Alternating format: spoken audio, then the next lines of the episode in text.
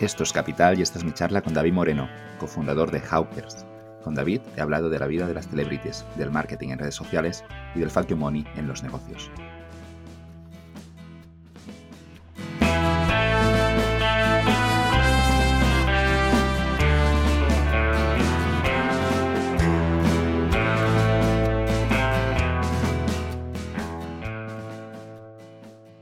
Buenos días, David. Bienvenido a Capital. Muy buenos días, Joan. Tú eres de Elche. ¿Cómo, cómo llegasteis, ese grupo de amigos de Elche, a dominar el mundo de esa manera? bueno, no, diría yo tanto, no, no, llegamos a dominar tanto, pero sí que es cierto que en, Elche creo que hay una, una, atmósfera especial o desayunamos algo especial que, que surgen proyectos muy, muy variopintos y sobre todo eh, diría que el, denominador común es que con mucha ambición, ¿no? Como sí que es cierto que nacen con ambición global y se nos queda pequeño Elche en poco tiempo. Esto es algo ya, ya van salido, abrimos, empezamos a lo grande, pero esto de ambición global es algo que raramente escucho a veces en España. No, no se dice mucho. No sé cuál es tu opinión al respecto de esta idea de que en España quizá nos falta creérnoslo un poquito. Sí, sí, sí. Al final, eh, bueno, todo influye y igual la cultura del deporte eh, ha ayudado a que muchos proyectos se lo crean, ¿no? El, el hecho de que equipos españoles empiezan a triunfar a, nivel internacional y campeones del mundo en fútbol y en todos los deportes que te imagines, yo creo que eso empieza a hacer mella en, las mentes y, al final yo creo que sí que hay mucha gente. También es cierto que hay varias barreras, ¿no? Que la primera cultural, ¿no? La que estamos diciendo, pero el, idioma. Eh, y, eso todavía tenemos que superarlo. Bueno, yo, creo que no sé si los, chavales, los más jóvenes, cada vez aprenden inglés más rápido. En, tu caso entiendo que fue una barrera o simplemente al final, también con un poco como hacemos los españoles, con un poco de morro al final, con un inglés un poco cutre, a veces tiras para adelante y pero sigue siendo una barrera, claro. Sí, nosotros tuvimos la suerte de que varios del, equipo fundador eh, controlábamos inglés. Tampoco Hawkers fue un proyecto que, que triunfara en Estados Unidos. De hecho, lo intentamos y es vamos, fue misión imposible. Eh, Latinoamérica, España, Australia funcionó, quizá porque tuvimos, te, había contado antes, fuera de micros, que fui yo directamente y el hecho de que yo tuviera presencia física allí, ¿no? Y, interactuara con, los agentes del, país ayudó a que funcionara, pero Estados Unidos fue otro tema. Nos lo reservamos para el futuro. Sí, no, queda pendiente siempre que, que hay algún check aquí pendiente. Y no sé, no, no, estábamos, estaba pensando en el caso de Hawkers, ese éxito brutal, pero claro, en España hay, hay muchas empresas de éxito, pero a veces quizá nos falta eso, ¿no? El hecho primero de creérnoslo y luego de, entender de que, de que, podemos competir de tú a tú contra, contra cualquiera, incluso contra los americanos.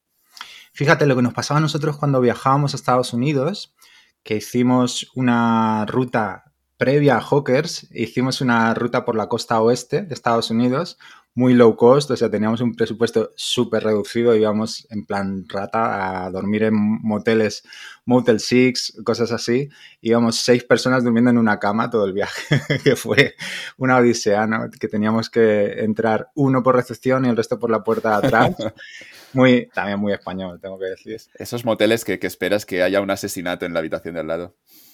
Asesinato no, pero hemos visto, vimos cosas bastante interesantes, sí, en las habitaciones de al lado, sí, sí. Y nada, pues en estos viajes eh, pasamos por Silicon Valley y también conseguimos colarnos en, Google, aprovechando una visita de alguien externo, nos colamos y eh, cogimos calcetines de YouTube y cosas que por el momento eran una reliquia súper super guays de tener.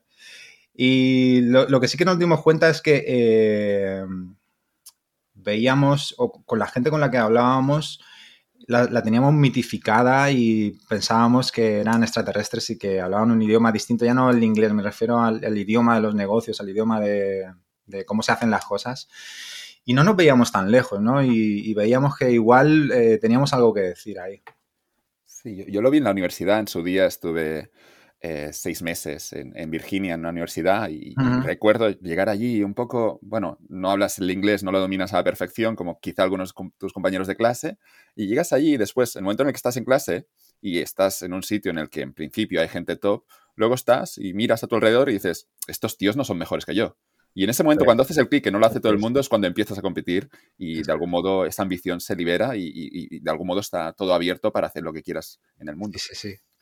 Yo envidio mucho la capacidad que tienen ellos de, de definir, de, sintetizar, de elaborar discursos, eh, concepto tras concepto, eh, de una manera que, soy incapaz, ¿no? Pero da igual que sea la señora de la limpieza, eh, el, del, el, empleado del Motel 6, cualquiera tiene su narrativa propia y, se vende a sí mismo de una manera que, es increíble. O sea, eso lo tienes que mamar, tienes que vivirlo desde, desde muy pequeño. Bueno, tenemos otras fortalezas, supongo, en España. Sí, sí, no, por supuesto. O sea, yo creo que ellos perciben en nosotros una energía muy distinta, ¿no? Y una espontaneidad que quizá eh, lo que ellos tienen de, esta elaboración del discurso, eh, nosotros lo tenemos, lo, lo, suplimos o creo que hasta a veces lo superamos con la espontaneidad, ¿no? Sí, y siempre sorprende, ¿no? Cuando ves a los americanos cómo venden y las máquinas que son de vender, de presentarse, que no tienen ningún tipo de complejo, que hasta cierto punto a veces es excesivo, ¿no? Porque aquí en España lo sabemos muy bien, las relaciones tienen que ser también personales y primero empieza aquí una relación por amistad y luego quizás surge un negocio. Y los americanos, yo creo que tienen un, serio problema con la amistad, tampoco nos meteremos con ellos, pero creo que no lo llevan bien. Claro, de hecho yo creo que en, la era en la que nos introducimos, donde la inteligencia artificial va, va a sustituir a las cosas que sean sustituibles, ¿no? Y, si es un patrón reconocible, va a ser sustituible.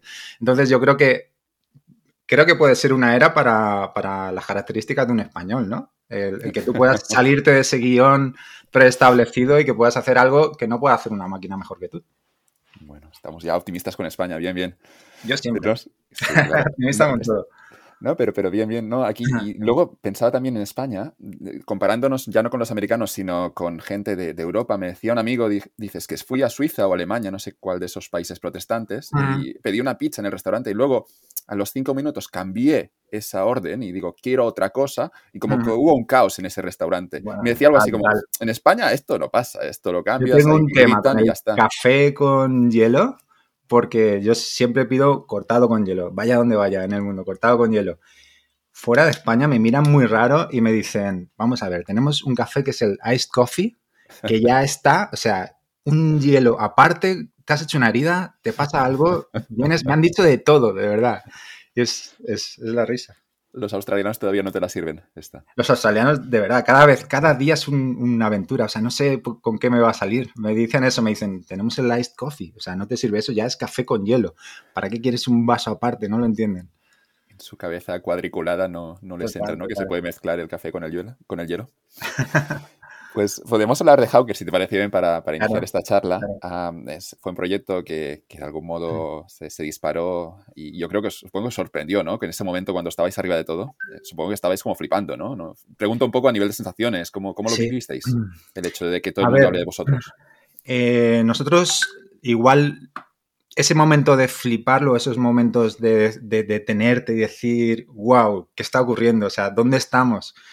Eh, fueron pocos y lo recuerdo porque eh, los, en esos momentos nos mirábamos y decíamos, ¿os dais cuenta de dónde estamos, lo que estamos viviendo, qué está ocurriendo eh, y dónde estábamos hace nada? Pero la realidad es que fue muy progresivo, aunque al mismo tiempo fue muy rápido, pero nuestro inconformismo o el, hecho de que nunca estuviéramos realmente satisfechos con, con lo que estábamos haciendo, no nos hacía verlo como a lo mejor nos veían desde fuera, ¿no? Incluso a toro pasado, tú le preguntas a cualquiera del key management de, de Hawkers y teníamos una profunda insatisfacción porque todo ocurría tan rápido que éramos incapaces de hacerlo como realmente nos gustaría haberlo hecho. Claro, ahí metido en ese tren, no, supongo que no te das cuenta ni incluso ni analizar lo que está ocurriendo y tienes que ir tomando decisiones cada día. Sí, sí, sí, sí. sí eh, yo lo he vivido mucho como espectador. Eh, estaba espectador de, lo que nos estaba ocurriendo, ¿no? Recuerdo, por ejemplo, un día que me entrevistó Risto en, San Sebastián, en, ¿cómo se llama el teatro este? El Cursal. El Cursal, en el Cursal, que es un escenario imponente, ¿no? Y además con Risto. O sea, si hay un, entrevistador que imponga... ¿Qué hago yo aquí, eh, no? A veces te incluso... Sí, sí, sí. Y, yo lo veía, yo era como que lo estaba viendo en la tele, ¿no? Estaba ahí dentro y estaba viéndolo como en la tele. Me sentía como un espectador de mi propia vida Pero regresamos quizá a lo de creérselo, ¿no? Después al final dices, claro que puedo estar aquí y claro que puedo dar una respuesta a Risto y, dar también un poco de morro, ¿no? Quizá al final, mira, voy, voy a decir lo que me pase por la cabeza y yo creo que soy experto porque también estamos vendiendo mucho. Claro, claro, igual sí, estábamos legitimados precisamente por eso, ¿no? Las cifras legitimaban lo que, lo que hacíamos y ya no solo las son necesarias, ¿no? O sea, la facturación es un dato que tú puedes estar haciendo muchas otras cosas o trasládalo a cualquier ámbito, a la música, a cualquier cosa. Eh, si no lo refrendan los datos, bueno, pues eh, es otra cosa, ¿no? Eh, pero como teníamos eso detrás, yo creo que, nos, hizo el, poder...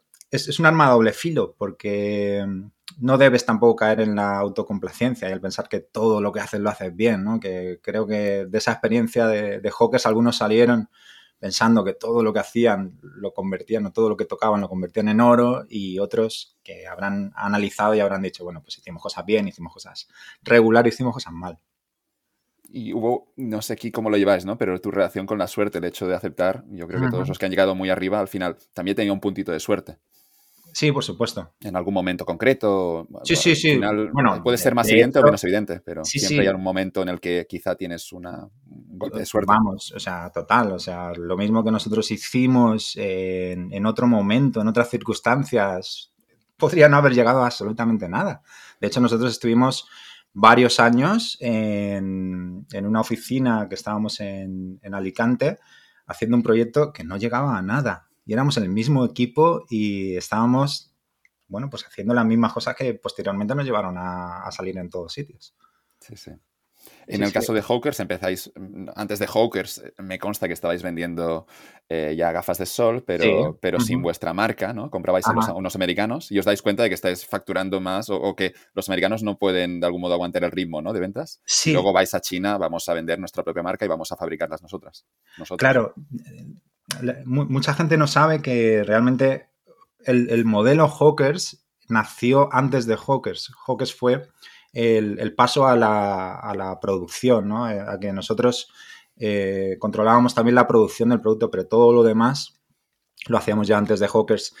Y ocurrió que, como has dicho, eh, llegó un momento que en, un verano vendimos, no, recuerdo el número de unidades, pero varios millones de euros de, las, gafas de una marca que en sus 10 años de historia no había vendido tanto como nosotros en tres meses.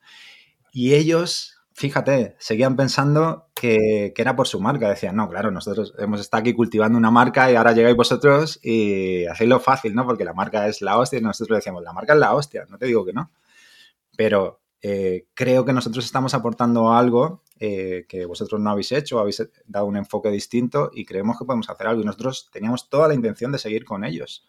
Si ellos hubieran sido capaces de, abastecer lo que estábamos haciendo, porque no nos apetecía complicarnos con producción y demás, pero llegó el momento en el que le dijimos, de cara, fuimos de cara y le dijimos, vamos a hacer una marca propia, eh, hemos eh, hecho una investigación, un research en, China, vamos a viajar, vamos a ver con quién vamos a trabajar, estuvimos allí tres meses en China, que eso no se lo deseo a nadie.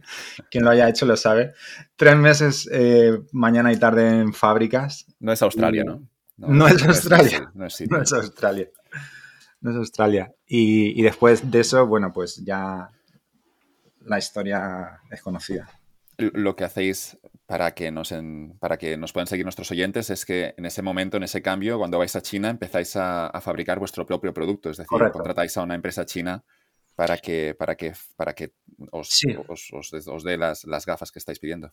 Sí, primero hicimos, eh, desde aquí, eh, hicimos ah, con, nuestro conocimiento y nuestra capacidad, eh, buscamos cuáles eran los principales focos, las principales ciudades que se dedicaban a esto.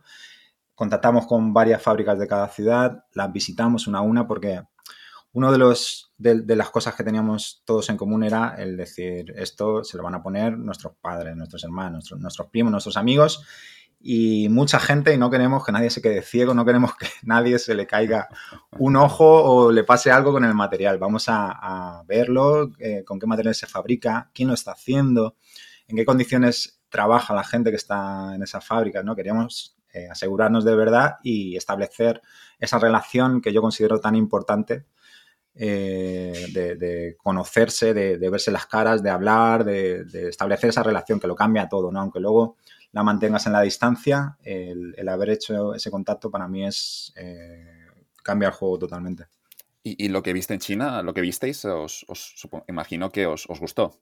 Hubo sí, de buen producto a buen precio y unas condiciones laborales. Sí, empezamos, empezamos eh, con un. La, primera experiencia fue con un, eh, un, middleman, un intermediario, aunque nosotros no lo sabíamos, pero ellos tienen esta habilidad de hacerte pensar que estás trabajando directamente con, con el fabricante, pero eran un intermediario. Pero cuando viajamos ahí vimos que, bueno, pues se percibía, ¿no? Le decíamos, este tío no ha pisado la fábrica en su vida. Y las fotos estas, vale que los chinos se parecen, pero, tío, sé distinguir que, este no eres tú, ¿no? Y, ya, bueno, pues poco a poco fuimos mejorando.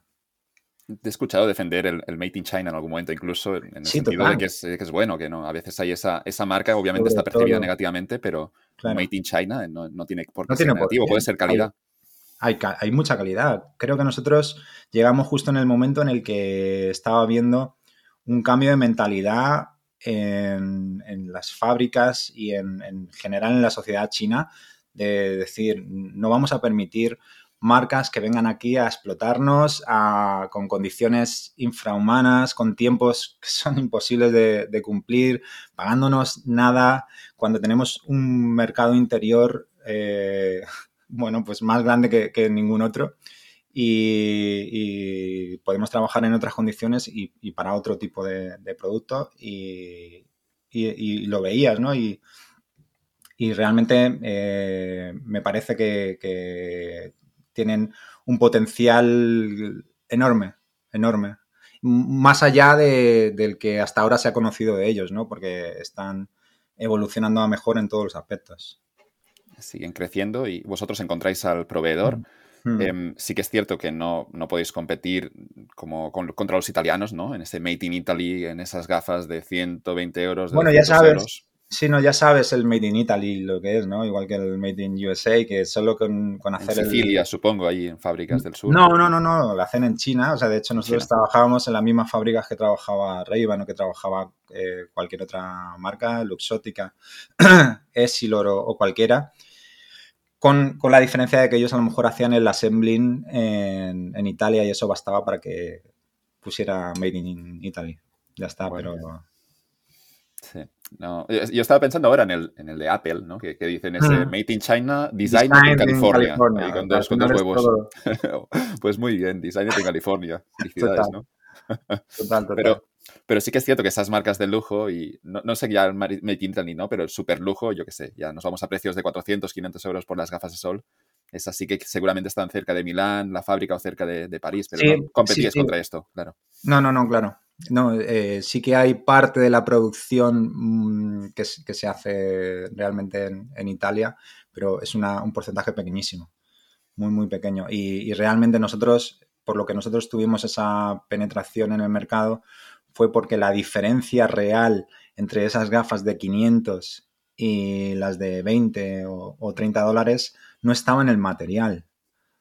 No estaba muchas veces ni siquiera en el acabado, ¿no? Eh, era una capa de marketing y ya. Me, interesa tu opinión sobre el lujo. ¿Por qué crees que la gente paga esos 500 euros por unas gafas de sol que técnicamente son lo mismo que unas de 30?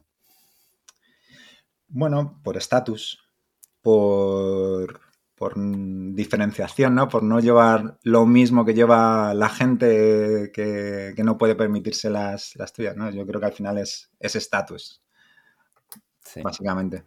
Bueno, ese fascinante mercado de la diferenciación, que por la, gente pagará mucho dinero por a veces por productos que, claro, estás pagando la marca, es, evidente, pero bueno, el debate sigue abierto y, y, se sigue comprando y el lujo seguirá existiendo siempre que existan los hombres. Siempre. Y también hay me gusta mucho la expresión de dinero aburrido. Hay mucho dinero aburrido. y hay mucho millonario aburrido que, necesitaría varias vidas para, gastar todo el dinero que tiene, ¿no? compran arte algunos, ¿no? Algunos millonarios ahora se van a comprar arte y es divertido siempre cuando ves gente con unos cuadros de ¿te interesa el arte? No, no, pero, bueno, tengo que gastar el dinero. NFTs, ahora nos metemos el NFT, sí, claro, claro. mundo de NFTs, que es apasionante porque el, lujo se está redefiniendo y está dejando eh, a la altura del betún lo que antes se consideraba lujo. O sea, los lujos que, se están viendo, los precios desorbitados que se están pagando por, el lujo digital, está, deja, como, como, te he dicho antes, o sea, da, risa el, lujo físico, esas gafas de 500 euros. Cuando a lo mejor algunos es lo que están pagando por el, por el gas, ¿no? De, comprar el, el NFT por el, te escuchaba un tuit, creo que leía un tuit que hablabas de los símbolos de estatus y, decías algo así como, no sé si era un retweet o era un tuit tuyo, pero me acuerdo que estaba repasando tu timeline antes de la entrevista y, decía ese tuit que eh, hay un nuevo símbolo de estatus que es la creatividad. Y ya no es tanto el hecho de, tener dinero o de, gastarte ese dinero en objetos materiales para que la gente pueda ver que tengas dinero, sino que el hecho de tener agenda, de tener tiempo libre y después también de ser creativo, las cosas que has creado con tus manos o con tu cerebro, es el nuevo símbolo de estatus. Me gustó es la verdadera diferenciación, ¿no? Porque aunque evidentemente la distribución de la riqueza todavía no es para nada igualitaria y no todo el mundo tiene dinero, pero sí que existe la percepción de que, o, el conocimiento de lo que es tener dinero, ¿no? Y, cuando hay mucha gente en, Instagram presumiendo de lo mismo, ¿no? Al final, pues eh, sea un Rolex, sea un coche de lujo y tal, al final hay millones de personas que presumen de lo mismo. Entonces dices, bueno, como, como vivir en Beverly Hills, ¿no? Si tener, no es lo mismo tener un, un Bentley en Beverly Hills que tenerlo en un pueblo de, Cáceres, por ejemplo. En Beverly Hills eres un pringao más. Tienes el mismo Bentley que tienen todos los demás, ¿no? Entonces esta globalización de, de la percepción de la riqueza hace que la verdadera diferenciación se produzca a través de la, de la expresión de la creatividad del individuo. Y es algo que irá más, imagino, en un sentido en el que todo el mundo intenta diferenciarse ahora mismo. Claro, claro, claro. Y bueno, pues cada vez somos más iguales en ese intento de diferenciarnos. Cada vez más, somos cada vez más iguales puede llegar a ser frustrante, ¿no? Entrar en Instagram, incluso que te vaya muy bien las cosas y ver que, incluso eres el pringado y que hay gente que le va siempre mucho mejor. Y, claro, no sé cuál es tu relación con Instagram más allá del marketing que ahora entraremos. ¿Cómo lo ves? Pues ¿Es como problemático a nivel personal? Tengo una relación amor-odio, como creo que mucha gente tendrá con Instagram. Hace poco estuve eh, intentando conseguir el, check azul, esta verificación, ¿no? El verified de, Instagram y con, la gente que estaba hablando de Instagram me pedía que subiera fotos. Yo no soy muy de hacerme fotos a mí mismo, ¿no? Y me pedía que, oye, si quieres que te verifiquemos, tiene que haber fotos tuyas, ¿no? Y durante un tiempo tuve que estar subiendo fotos mías de, y, hablando, interactuando, me pedían que interactuara y tal. Y ¿No te gustó, percibo? No me gusta mucho, no me gusta mucho. Soy más eh, de intercambiar conocimiento, de, leer lo que está haciendo la gente que me, motive, me estimule, eh, pero no tanto del, del, ego trip, no soy tanto de eso. Sí parece, la, palabra que me viene a mi cabeza a veces con, Instagram es tóxico, sin, la, red social puede tener sentido, pero sobre todo para los adolescentes y, también sobre todo las chicas, el hecho de ir subiendo las fotos lo veo como algo peligroso, ¿no? No soy padre, pero, pero me preocupa si un día soy padre esa red social, claro. Creo que es algo generacional y creo que esta sensación de, lo que es o no es privacidad o los límites de la privacidad va evolucionando y, lo que hace unos meses o unos años era algo, una locura, ¿no? Porque cualquier, abres el Instagram de hoy y se lo enseñas a alguien hace 10 años y diría, bueno, tendría adjetivos eh, bastante duros para la persona que está haciendo eso, ¿no? Y poco a poco vamos asimilándolo, vamos eh, incorporándolo a, la cultura y, cada vez lo que hace unos días parecía súper grave, pues bueno, se, normaliza. Aún así, siempre digo que, Instagram, Facebook y cualquier, cualquiera de estas redes sociales no son más que plataformas, son eh, contenedores, ¿no? Tú no, no tienes lo que te quieran mostrar. Tú eliges lo que te quieran mostrar, ¿no? Tú eliges quién está en tu timeline y tú eliges... A veces se nos olvida, ¿no? Nos quejamos de lo que puede ser Instagram, pero no olvidemos que lo has elegido tú también, ¿no? El tener eh, a tal o cual amigo ahí dentro o seguir. Yo, por ejemplo, sigo muchas cuentas que, me gustan y que me inspiran y que podrían estar en Instagram o podrían estar en su día, no sé, en un kiosco, en una revista de, cualquier cosa. Pues ahora está en esa plataforma. Queda claro. veremos cómo, evoluciona todo eso. en cualquier caso, regresando a, Hawkers, em, teníamos que encontráis el producto, pero luego la gran diferenciación en el caso de Hawkers es después el marketing que hacéis a través de redes sociales. Em, tú eres parte responsable del equipo, parte responsable, sobre todo jefe, bueno, de los encargados principales en todas las decisiones de marketing. Em, ¿Cómo visteis esa oportunidad en redes sociales? ¿Qué es lo que os animó a lanzaros a, 100% a vender en redes? Al principio estábamos haciendo una aplicación que era lo que después fue Wallapop, pero con el ingrediente añadido, Facebook estaba empezando, ¿no? Y acababa de, sacar la herramienta de Facebook Ads y vimos que si tú compartías algo que querías vender e incentivabas a que la gente lo compartiera en, redes sociales, nosotros teníamos una, manera de, identificar quién te había ayudado a vender eh, un producto, ¿no? A través de un enlace único, nosotros identificábamos a la persona que te había ayudado a vender algo y le dábamos un porcentaje que tú elegías. Pues si me ayudas a vender mi ropa, mi coche o lo que sea, yo te doy un X por ciento ¿no? de lo que vendemos. Ahí vimos la... O, adivinábamos, porque era, era difícil realmente, porque en su momento lo que la gente nos decía, no funciona, no funciona bien y era verdad, o sea, estaba, era una, etapa súper temprana de la herramienta y es verdad que no, no, funcionaba bien, pero precisamente por eso, porque tenía huecos por los que colarse y, no funcionaba bien, para bien y para mal, ¿no? Podías aprovecharte de ciertos eh, errores que cometía la herramienta y fuimos experimentando. Suerte, como hablábamos antes, ¿no? Suerte que, al principio cuando hicimos esta herramienta, las gafas eran los productos que veíamos que funcionaban bien. Eran de todo, de toda la plataforma, los únicos que se estaban vendiendo súper bien, ¿no? Y dijimos, joder, este producto tiene algo, ¿no? Y además tiene una sencillez eh, en todos los aspectos, es unisex eh, a, la hora de, del, packaging y del, envío, de, todo es súper sencilla. Y, tuvimos la suerte de, poder identificar eso a través de la herramienta. No, escuchasteis a los gurús, supongo, a los que os decían cómo funciona el marketing, os creasteis vuestras propias reglas. Claro, y, y, quizá empujados porque eh, era prohibitivo. O sea, cuando nosotros empezábamos no teníamos un presupuesto para poder hacer nada de lo que, ni crearnos una página web, ni hacer un, e-commerce, ni utilizar las plataformas de e-commerce. Todo tenía una complejidad o un coste que, nos hacía que tuviéramos que buscarnos nosotros eh, las castañas por nuestro lado. Así que eh, todo lo teníamos que hacer nosotros. Usar decisiones como usar Shopify, ¿no? Que ahora está súper extendido, pero en su momento la verdad que todo el mundo nos decía, pero ¿qué hacéis usando Shopify? Pero eso, eso es seguro, eso... ¿Cómo, cómo usáis esto? Y, cuando empezamos a escalar y a vender muchísimo, la gente alucinaba, ¿no? Pero luego se hizo. O el, o el usar PayPal como método de, de pago también en su momento no era nada general, no lo estaba haciendo el tema de los ads, también cuando empezamos a probarlos, tenía un retorno increíble. Y, no nos quedaba otra que, seguir probando y decir, bueno, pues si ahora he metido un euro y tengo 10 de retorno, si le meto 10 tendré 100 y así hasta dónde podemos llegar.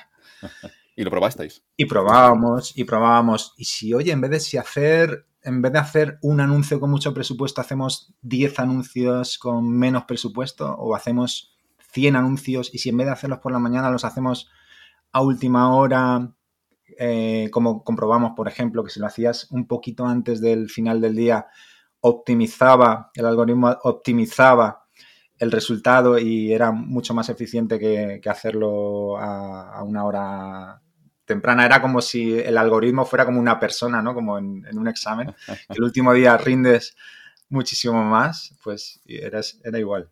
¿Pero era el algoritmo la gente? ¿Era la hora esta que encontrasteis? ¿Era cuando la gente regresaba a casa del trabajo, más o menos? No, no, no, era el algoritmo. El propio algoritmo era como una persona. sí, sí, sí. Qué locura. Ah, primero en Facebook Ads, luego en Instagram, pero lo que veo por vuestra parte es que supisteis anticiparos a la, a la red social que dominaría. Mm, es, esa parte que si puedes anticiparte, habrá cierto arbitraje, es decir, la gente no lo está aprovechando y es una palabra que te he escuchado muchas veces, la idea de hackear el sistema. Claro, tengo que decir que tampoco lo hicimos conscientemente, ¿no? En su momento probábamos muchísimas herramientas y prácticamente lo probábamos todo y seguíamos apostando por la que funcionaba, ¿no? Tampoco fue que nosotros tuviéramos esa visión de esto va a ser lo que, lo que será el futuro, sino que, como decía, eh, creo que era Picasso, ¿no? El que la inspiración te pille trabajando.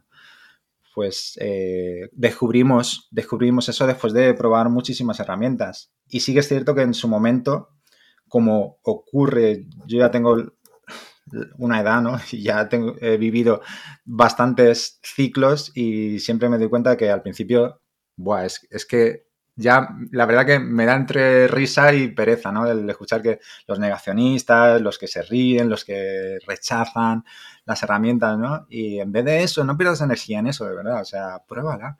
Si te va bien, bien, y si no, pues siga otra cosa. Había, gente, digo que había un sistema de decisión muy lean startup, de, ágil, de vamos a probar muchas cosas y vamos a, vamos a matar proyectos, vamos a matar ideas también muy rápido. Total, sí, sí, yo creo que ese libro, el, el, Lean Startup y la semana laboral de cuatro horas eran nuestras Biblias en ese momento. Lo del Lean Startup, ¿cómo lo ves? Esa filosofía es ¿ha funcionado de maravilla en Hawkers? ¿Crees que debería implementarse en todas las empresas? Porque para mí tiene sentido 100% lo que dicen. vamos a probar muchas cosas y fue vuestra filosofía. Sí, sí, yo sigo, yo, yo, sigo pensando así. Y al final creo que llegas a una estrategia mixta, ¿no? Y no es todo el tiempo lean y, equilibras con, otro tipo de estrategias, pero sin duda la, mentalidad lean eh, a la velocidad que, ocurre todo ahora, para mí es la única que tiene sentido. Mm, luego hay que comprometerse con a veces con algo que quizá el mercado no te da resultados, es decir, lo del lean, eso que decías de ser flexible. ¿Cómo lo implementamos? Es decir, en algún momento quizá hay una idea que no recibe validación, pero tú debes seguir insistiendo. ¿Cómo lo has vivido esto? Claro, claro, claro, claro. Es que depende cuáles son los criterios de, valor, de validación, ¿no? Si el único criterio es el retorno económico, entonces, eh, bueno, pues a lo mejor te vas a guiar por lo que se guían todos y no te vas a diferenciar. Pero si tú eres capaz de, tener eh, otras métricas distintas y ahí creo que sí que está la visión, ¿no? Del, del, empresario, del emprendedor, eh, de decir, sigo apostando porque estoy viendo algunos brotes verdes, ¿no? Estoy viendo que por aquí podríamos seguir, aunque a día de hoy no me esté dando resultados, pero creo que si sigo aquí voy a alcanzar un posicionamiento que los demás no van a tener, ¿no? Y cuando los otros empiecen a, que es lo que nos pasó, que nosotros llevábamos tanto tiempo en la herramienta, la conocíamos tan bien, habíamos hecho un posicionamiento tan bueno que cuando llegaron los demás para competir les llevábamos una distancia considerable. Tenías ya ese foso, esa ventaja competitiva que se dice. Bien, al, final, bueno, lo, que vemos aquí es que, bueno, no sé, que el, Lean yo creo que, tiene sentido. Te he visto siempre también hablar mucho de métricas y, se nota que, muchas decisiones las tomasteis siempre mirando las métricas. Sigues también pensando así, imagino. Pues tengo que decir que mis métricas han cambiado. Vale. Y una de las cosas que al salir de Hawkers hace ya dos años y pico, que todo el Key Management salió, uno de los aprendizajes y una de las de los enfoques distintos que, tengo ahora es más mirar el, el largo plazo. Y estas métricas las sigo mirando, las sigo considerando importantes. La diferencia no son lo único. Antes, eh, lo único que nos importaba era el crecimiento, la expansión, la facturación y no mirábamos otros aspectos que ahora considero claves. Tanto si, si abogas por la sostenibilidad como si, como si abogas o tu único objetivo es el beneficio económico. En ambos casos, considero que debes tener mínimo un ojo en el futuro, mínimo. En el largo incluso, incluso fuera de la empresa estás mm. hablando, es decir, pensando también en el planeta, pensando en la sociedad. Bueno, no, no sé diferenciar eh, empresa de... Claro, claro. Lo veo como, como uno solo. Leí un día una frase que me gustó, que decía algo así como que la, vida es un juego en, el que la decisión importante es mirar mirar qué cuál, es el, cuál es el marcador correcto, es decir, mirar el... Mm. No, es tanto que, todo el mundo aquí estará, a veces el más fácil de todos es el dinero, ¿no? Cuánto dinero mm. tienes, cuánto vas acumulando. Pero me gustó este tweet que decía algo así como que lo importante de la vida es saber a qué marcador mirar. Y, saber que, cuál es el scoreboard que hay que mirar, ¿no? Y es difícil a veces, sobre todo cuando tienes 20 años, que quieres comerte el mundo. y luego hay esa evolución que, bueno, al final vas entendiendo que hay otras cosas y, y, quizá encuentras tu marcador, pero cuesta, obviamente. Otro, hablando de tweets, el otro día puse uno también porque eh, asistí a unas charlas eh, sobre futuros descentralizados donde se hablaba de, inversión cripto. Y claro, preguntaban qué, aconsejarían a, sus hijos, a su familia, a bueno, pues alguien a quien tuvieran en estima en, cuanto a, una inversión cripto, ¿no? Y todo el rato hablaban del retorno, de, cuánto dinero te pueden hacer ganar unas u otras, ¿no? Y me parece que, debemos, todo el mundo que esté en la comunidad cripto o que eh, predique sobre Web3 o cualquiera de estas, eh, de estas cosas, debería tener la responsabilidad también de, decir, mm, en lo que estás invirtiendo, es el mundo en el que vas a vivir, es el mundo en el que van a vivir tus hijos piensa que, ese dinero se lo estás dando a, una forma de entender la vida, ¿no? A una cosmovisión, a una ideología. y no es solo el dinero que tú vas a obtener de vuelta. Y, creo que eso está cambiando y precisamente el hecho de que la gente esté adquiriendo esta educación financiera por el hecho de que eh, tú lo conoces porque te he oído hablar en, algún otro podcast eh, del skin in the game, ¿no? El hecho de que tú te estés jugando algo, te va a hacer que, que, espabiles, ¿no? Y que, sepas de lo que estás hablando y que sepas a lo que estás jugando. Y eso me parece maravilloso, ¿no? Que de repente ya no sea elitista el, hablar de dinero, el saber, el entender de, dinero y que, esté en, el mainstream, que todo el mundo sepa. Pero creo que eh, es nuestra responsabilidad empezar a, utilizar otras métricas distintas al, retorno económico, que evidentemente es muy importante, pero ni mucho menos es lo único. Y que si tienes valores, a largo plazo también llegará el dinero. Justo, es lo que te decía antes, ¿no? O sea que antes, eh, antes era o, valores o dinero, ¿no? Eso ya hace mucho tiempo que había como un trade-off, había que escoger. Eso es. no puedes tener los dos. Claro, no, ahora está totalmente, y el dinero está yendo hacia los valores. Sí, ¿no? y estoy pensando de nuevo también en los Instagramers, ahora hablaremos de ello, pero los que son más honestos seguramente son los, los que les va mejor, los que tienen mejores principios o más sólidos en el sentido de que no voy a buscar crecimiento a corto plazo, sino que estoy pensando a largo plazo con Instagramers, con personas, pero también con marcas, seguramente les irá mejor. Sí, sí, el, típico enseñando el Lambo, ¿no? Sí. Hay una diferenciación muy clara. Yo tengo un amigo que se llama Fran Bursalia en, en Instagram, que precisamente para mí personifica este tipo de, traders, ¿no? Que no van mostrando el Lambo, sino que hablan con honestidad y muestra cuando, cuando se equivoca, cuando, cuando lo hace mal y, habla sobre la dureza a veces o, que no es, no es todo un camino de rosas. Y eso creo que, que deberían hacerlo más, pero bueno, vivimos en el mundo que vivimos y también, eh, al final, eh, yo creo que también son necesarios, ¿no? O sea, estos que, aunque no me gustan para nada y me gustaría que no estuvieran, pero la realidad es que deben existir. O sea, estos, los del Lambo y, demás, que por contraste hagan buenos a los otros. Creo que cada vez se hará más minoritario. Como ves, soy ultra optimista. Pienso siempre que vamos hacia una evolución, una maduración como, como sociedad y, creo que todo eso va a ir a, menos. Y yo, estoy pensando cuando tenía 18 años que sí que quería un Lambo. Ahora ya no lo quiero, tampoco me lo puedo permitir, así que tampoco es una decisión, pero cuando tenía 18 años, vale, quiero ese coche o quiero un Porsche, ¿no? Y también hay esa evolución, supongo que es inevitable, ¿no? En el sentido que también hay gente joven que está en un proceso de aprendizaje y, que tenemos que pasar por esas fases de, claro, postureo más cutre incluso, ¿eh? de quiero ser ese tío que, que, lanza el dinero y sube al helicóptero y cuelga ese vídeo en Instagram. Claro, claro. Eh, tenemos que pasar por ahí en, las distintas etapas de la vida y tenemos que pasar como sociedad, ¿no? Al final, en, conjunto, pero eh, a mí me resulta gracioso verlo y hay una realidad que hay mucha gente que lo sigue, hay mucha gente que, pierde dinero, hay mucha gente que mm, pierde salud mental y que, lo pasa mal por culpa, por culpa de estos, ¿no? Entonces, eh, creo que el que tenga exposición pública debe, debe hablar con responsabilidad. Sí. regresando al tema de las métricas, no sé si podríamos ser más específicos. ¿Cuáles son las métricas que tú ahora te fijas más? Estamos hablando de reputación, largo plazo. Podemos hablar tanto a nivel empresarial como incluso a nivel personal, ¿qué es lo que tú quieres construir y en qué métrica te fijarás para construirlo. Vale.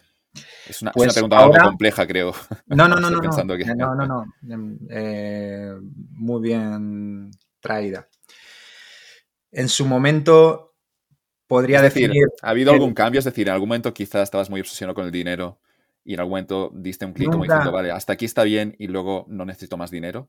La verdad que yo nunca he sido del, equipo, nunca he sido la persona obsesionada con el dinero ni con la facturación. Creo que siempre he sido como soy, todos somos como somos. Eh, descubrimos o evolucionamos, maduramos partes de nuestra personalidad, pero bueno, creo que un poco la esencia la tenemos todos.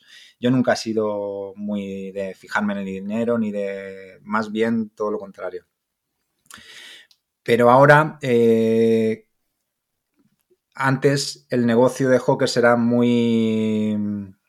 Eh, se llama top-down, ¿no? Es eh, extractivista, donde, bueno, pues nosotros creamos y, extraemos valor de, la comunidad que nos está siguiendo, que nos está comprando y, y así todo el rato, ¿no? En cambio, ahora la construcción la hago desde abajo hasta arriba y las métricas son la comunidad. Prefiero una comunidad pequeñita, con, mucho engagement, eh, a la que le aporto valor.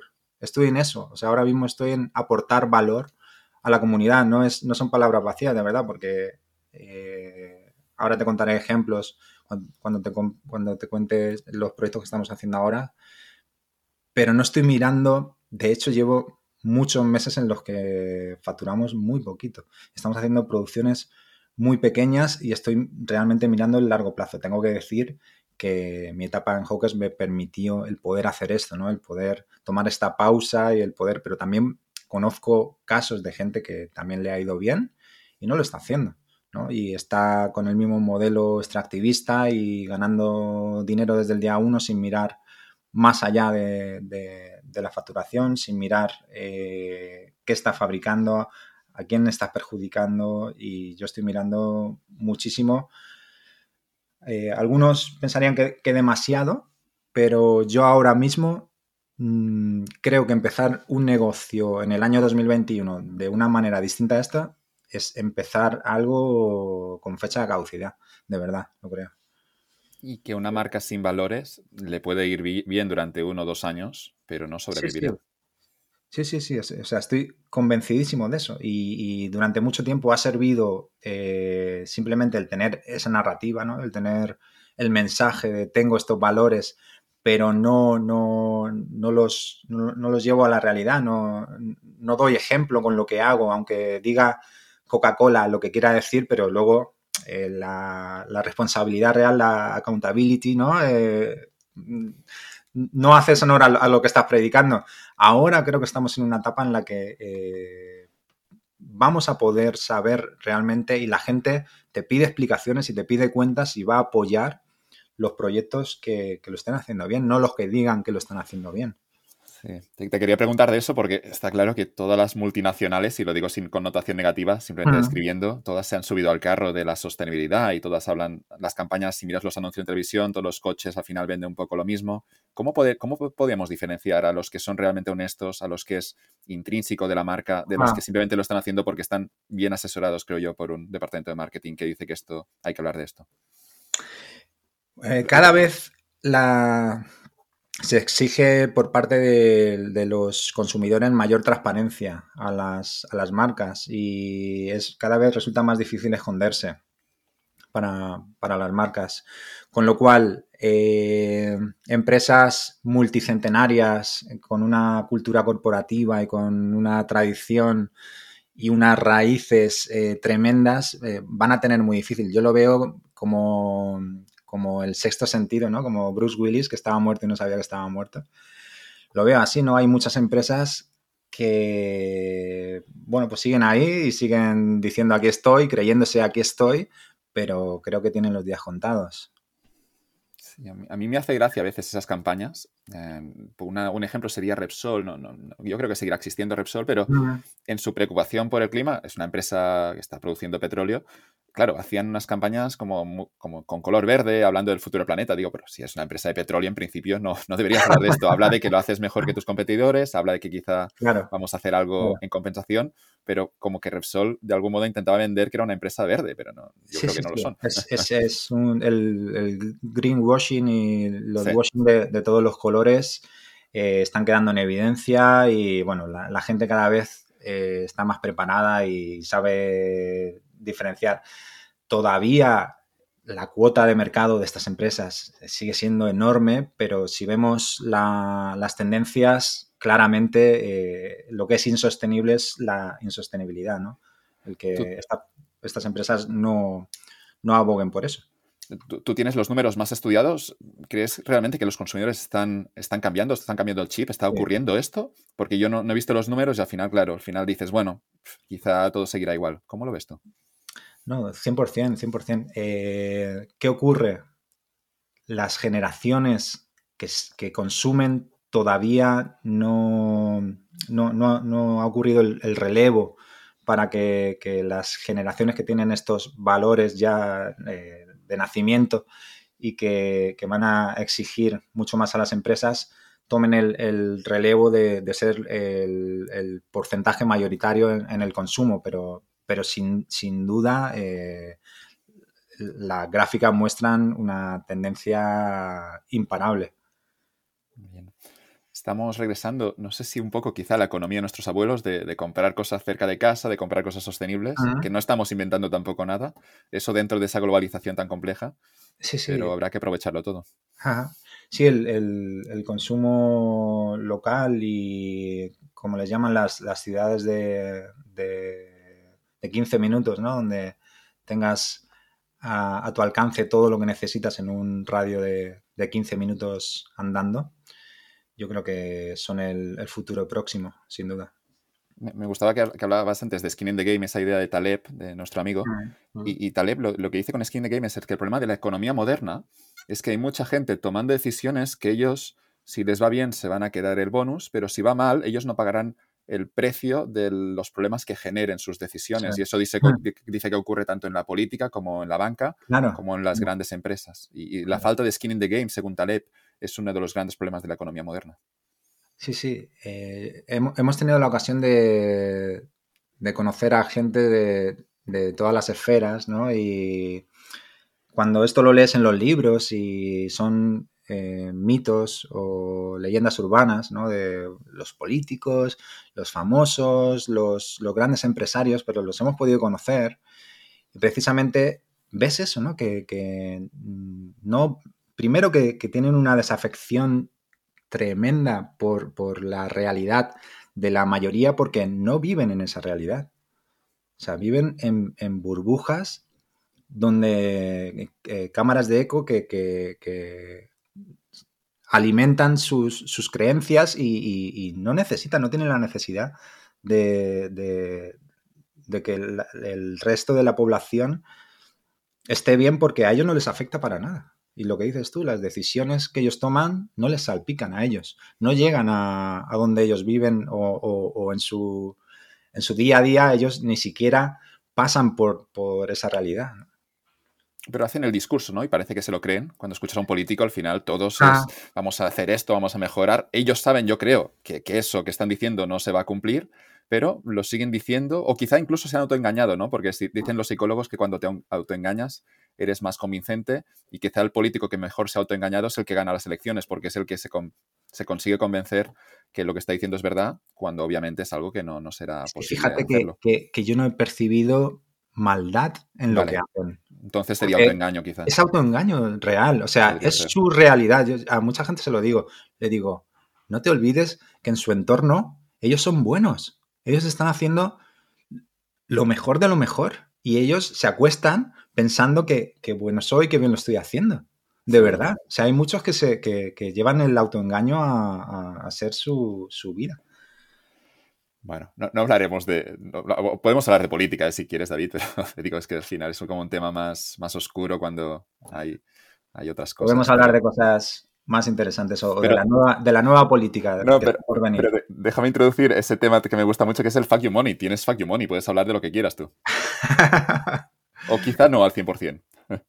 Nunca se tiene fuck you money quizá al 100%. No, conozco el concepto de funky money. Fuck you money es el concepto que te jodan. Luego te paso un fragmento de una película que lo cuenta de maravilla. Pero fuck you money em, básicamente es algo que se ha puesto de moda hace, hace unos pocos años, bueno, siempre ha estado de moda el hecho de tener independencia con tus opiniones, pero fuck you money significa tener un nivel económico en el que puedas decir lo que te salga. Ah, vale. Tipo Aznar, ¿no?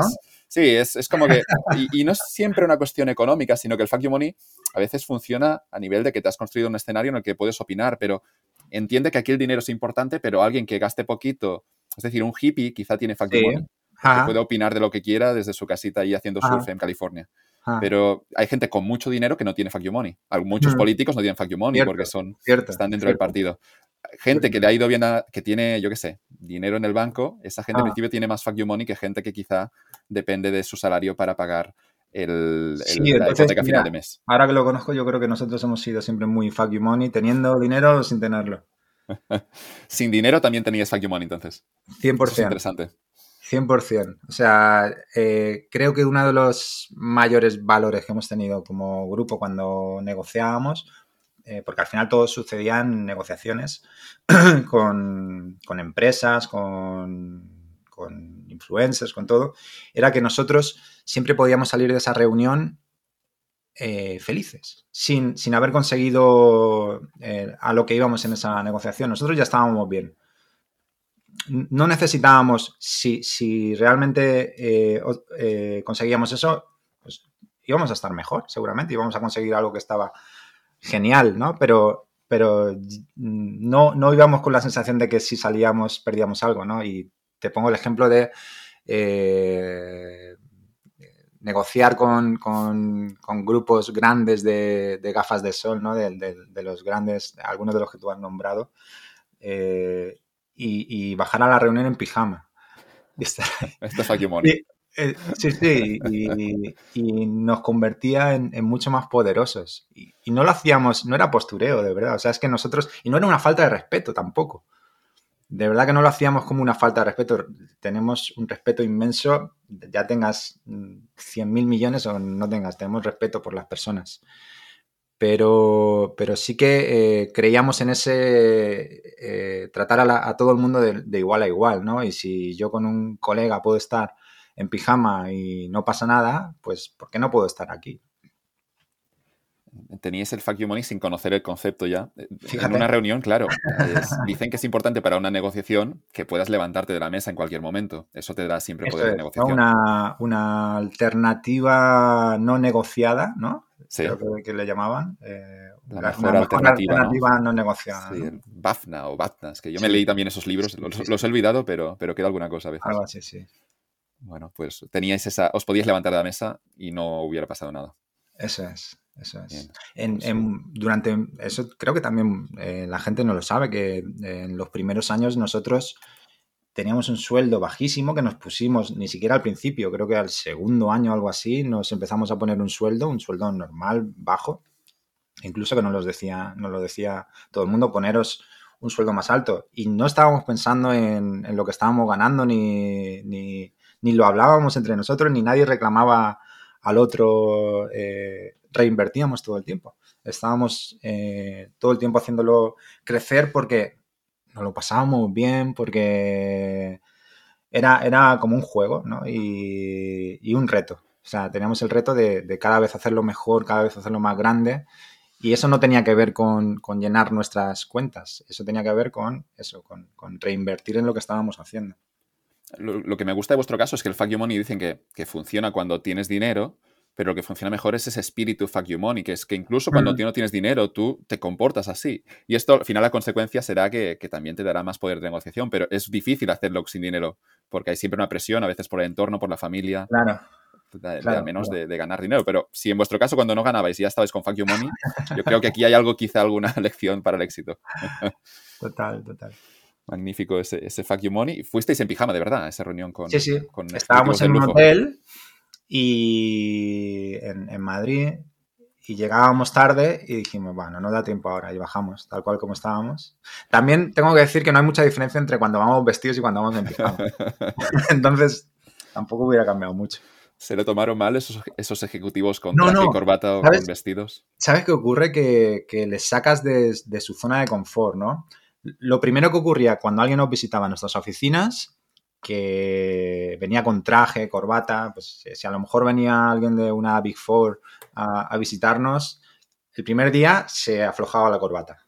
Decía, oh, joder, aquí van todos con vaqueros rotos, con camiseta, tal, y yo aquí con corbata se la aflojaba. Al día siguiente ya, eh, a lo loco, venía sin chaqueta y sin corbata, venía en camisa ahí y, ya los siguientes días había alguno que se ponía una sudadera, había tal ocurría que, el que te veía así, ¿no? Eh, se, sentía incómodo, se sentía fuera de, la zona en la que ellos eh, se sentían más, más poderosos. Hablábamos, hablábamos, antes de símbolos de estatus, con los Rolex, con, los, con la corbata, con el traje. El, símbolo de estatus hoy en día quizá es el pijama, es decir, como quieras. y había un, había un graffiti en Berlín súper super bonito. Ahora creo que derrollaron el edificio, ya ese graffiti se perdió pero era un, ejecutivo que en, su, reloj de oro terminaba siendo como unas esposas y, estaba, Qué bueno. de algún modo, luego te lo busco y te lo comparto y luego lo, también Qué comparto esta imagen, pero era brutal como concepto, había un reloj que eran dos relojes y, estaba como, sí, estaba esposado. Es que fíjate, el, hablando del lujo, volviendo al lujo, el, el lujo es lujo para el que no se lo puede permitir. Entonces, eh, en el momento en el que tú te lo puedes permitir, tú ya no lo ves como lujo. Ni, ni, a los que quieres impresionar lo ven, lo ven como lujo. Con lo cual ha perdido todo su efecto, ¿no? Y, termina siendo un uniforme. Al final vas de uniforme. A, mucha gente le decía, eh, los que no te engañen, que los futbolistas tipo cristiano se sienten pringados. O sea, ellos tienen un trabajo de lunes a domingo, casi sin vacaciones, tienen jefes tienen un uniforme y a los que ellos miran no son a los de abajo, ellos están mirando a los de arriba, están mirando a los empresarios que tienen más libertad, que no tienen que responder ante nadie, que tienen eh, eh, la habilidad de, jugar bien al fútbol, pues ya se les da por supuesta, ¿no? Y lo que quieren es que ser reconocidos como algo más, eh, como una mente brillante eh, en el terreno empresarial o como algo más distinto, ¿no? Siempre miramos hacia arriba, nunca miramos hacia abajo. Y, que no tienen fuck money estos. Claramente, ¿no? Messi no puede, Cristiano no puede decir lo que piense en todo momento. No, claro, claro, claro. Eh, ahí me, siento y nos hemos sentido muy, muy, muy afortunados, ¿no? De, de, poder expresarnos y poder decir en cada momento lo que... Y nos ha traído algún que otro problema porque yo eh, hablaba a la prensa y depende el, día como me pillara, pues algún día pues estaba bromista y no llegué a ser totalmente consciente de que eso iba a llegar a un titular, ¿no? O que iba a salir en un telediario, o iba a salir en algún sitio y la gente no iba a interpretarlo en el mood en el que yo estaba, ¿no? Y, un día me preguntaron por, por Amancio, eh, me dijeron, oye, ¿y os comparan con Inditex? Porque eh, lo que estáis haciendo y tal. Y ya dije, no, no, no, nosotros vamos a hacer algo mucho más grande que, que Inditex. Vamos a, dejar al Tito Amancio por ahí abajo. Y eh, habíamos hecho una colaboración con ellos. Tuvimos la, primera tienda dentro de una tienda de Inditex, la primera marca que tuvo una tienda dentro de una tienda de Inditex con Hawkers. Y entonces teníamos una relación directa con ellos. al día siguiente nos estaban llamando diciendo, ha llamado a Mancio y ha dicho que, ¿quién ha dicho esto? Y nos llevamos un, un puro importante, pero la verdad, yo me eché unas risas. Pero puedes, puedes pedir siempre perdón y, decir que era una broma. Y yo estoy convencido además que Amancio lo entendería perfectamente. Bueno, no sé. es, muy, celoso de, todo lo que, que lo entienda, ¿no? Lo entiendo. Muy celoso de todo lo que se diga sobre él e intenta mantener muy a raya cualquier titular sobre él. Bueno, lo tiene complicado, porque al final es cuando es tan importante. Un poco, ¿no? Haber elegido otro. Sí. Mira, fíjate aquí que incluso Amancio Ortega, el, hombre más rico de España y unos 10 más ricos del mundo, ah. quizá incluso no tiene suficiente fuck you money como para controlar lo que se diga de él. Es Cierto. un poco la paradoja aquí. Em, bueno, no sé, yo, animo, ¿no? Animamos a todo el mundo a que tengas espíritu gamberro, aunque genere problemas, aunque tengas acuerdos firmados y luego quizá alguien se enfade.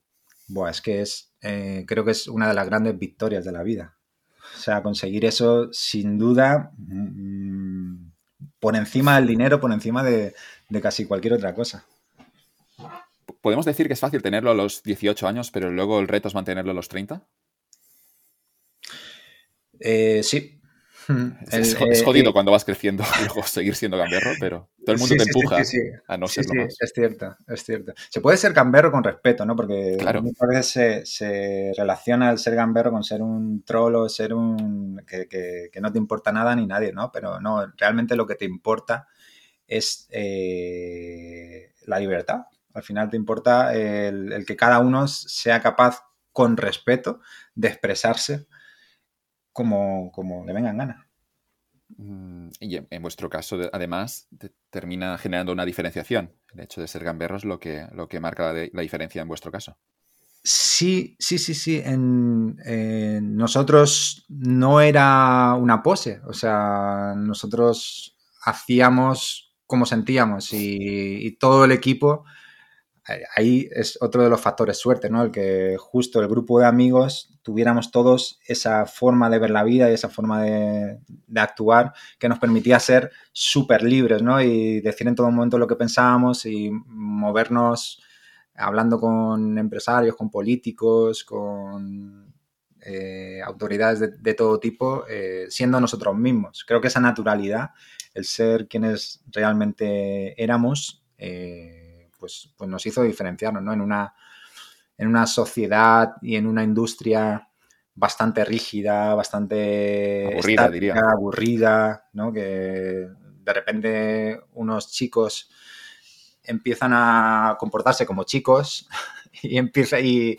una empresa con personas eh, tiene personas expresándose y resulta revolucionario, ¿no? Y, el recuerdo que en en las tiendas, cuando empezamos, la gente esperaba como que tuviéramos innovaciones tecnológicas muy grandes o una revolución y la revolución que nosotros hicimos fue eh, en la primera tienda que pusimos en, Madrid eh, simulaba como, como, si fuera la barra de un bar, ¿no?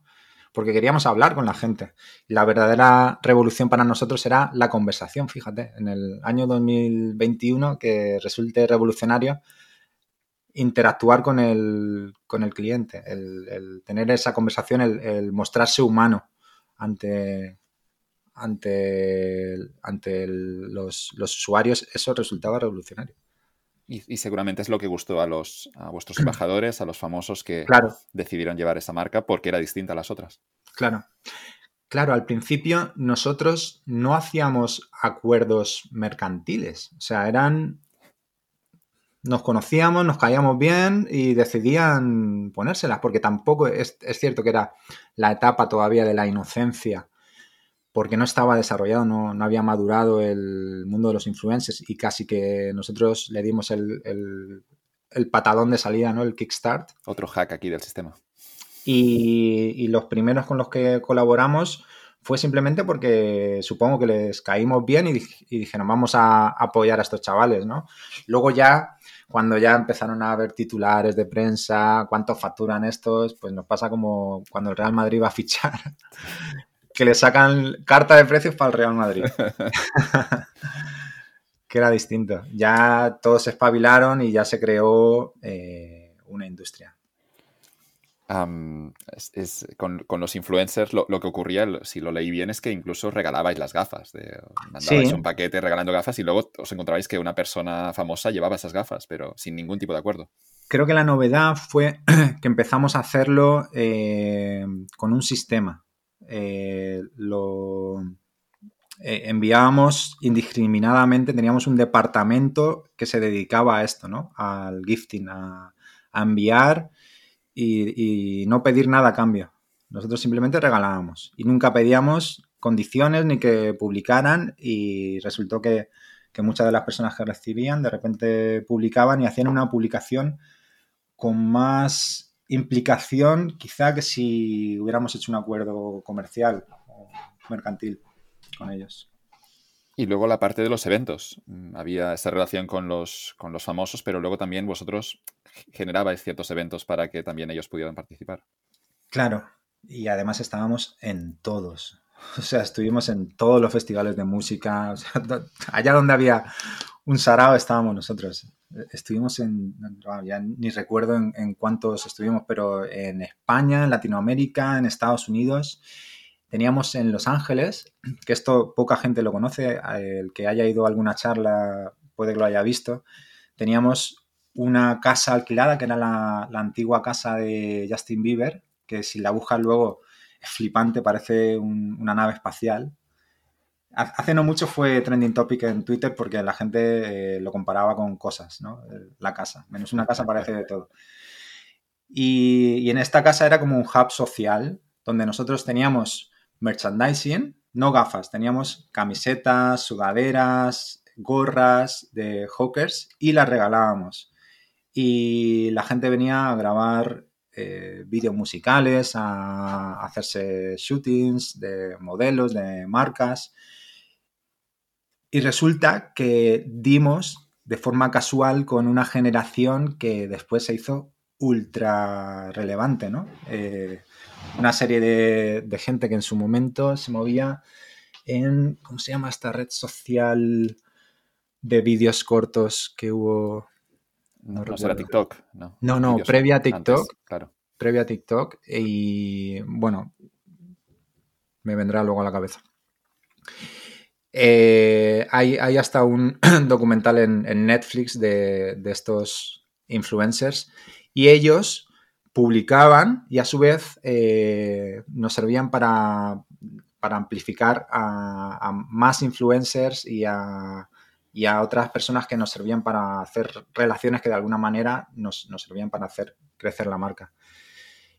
Y en comparación con, con, marcas que simplemente estaban en la oficina y no salían de ahí y no hacían nada, nosotros éramos una marca súper viva. Ahí está el concepto del, live player, ¿no? Contra el dead player y, la mayoría, aunque hicieran marketing, la realidad es que eran marcas que no vivían. Nosotros vivíamos de verdad en la marca. Y en eso sí que fuisteis pioneros, el hecho de entender que los, los, em, los, los, famosos, las celebrities, también quieren participar, quieren tener una opinión, no quieren ser una persona que firma un contrato y se viste de esta manera, sino que les das libertad, que es lo que hicisteis vosotros, ellos lo celebran porque están como, de nuevo, regresamos a Cristiano y a Messi, incluso un poco ahogados, ¿no? Por todos esos contratos que firman. Claro, claro. ¿Por qué van a ser distintos al, al resto de personas, ¿no? Al final quieren expresarse, quieren eh, comunicar su, su personalidad, ¿no? Y, en su día cuando trabajábamos con Pablo Echevarría, que ella elegía las colecciones, o cuando estuvimos hablando con Cristiano, cuando estuvimos hablando con, con Messi, con cualquiera de ellos, le damos absoluta libertad creativa y, a todos los niveles para que se expresaran como individuos, ¿no? No como esta marca estática que, todo el mundo tiene en la cabeza.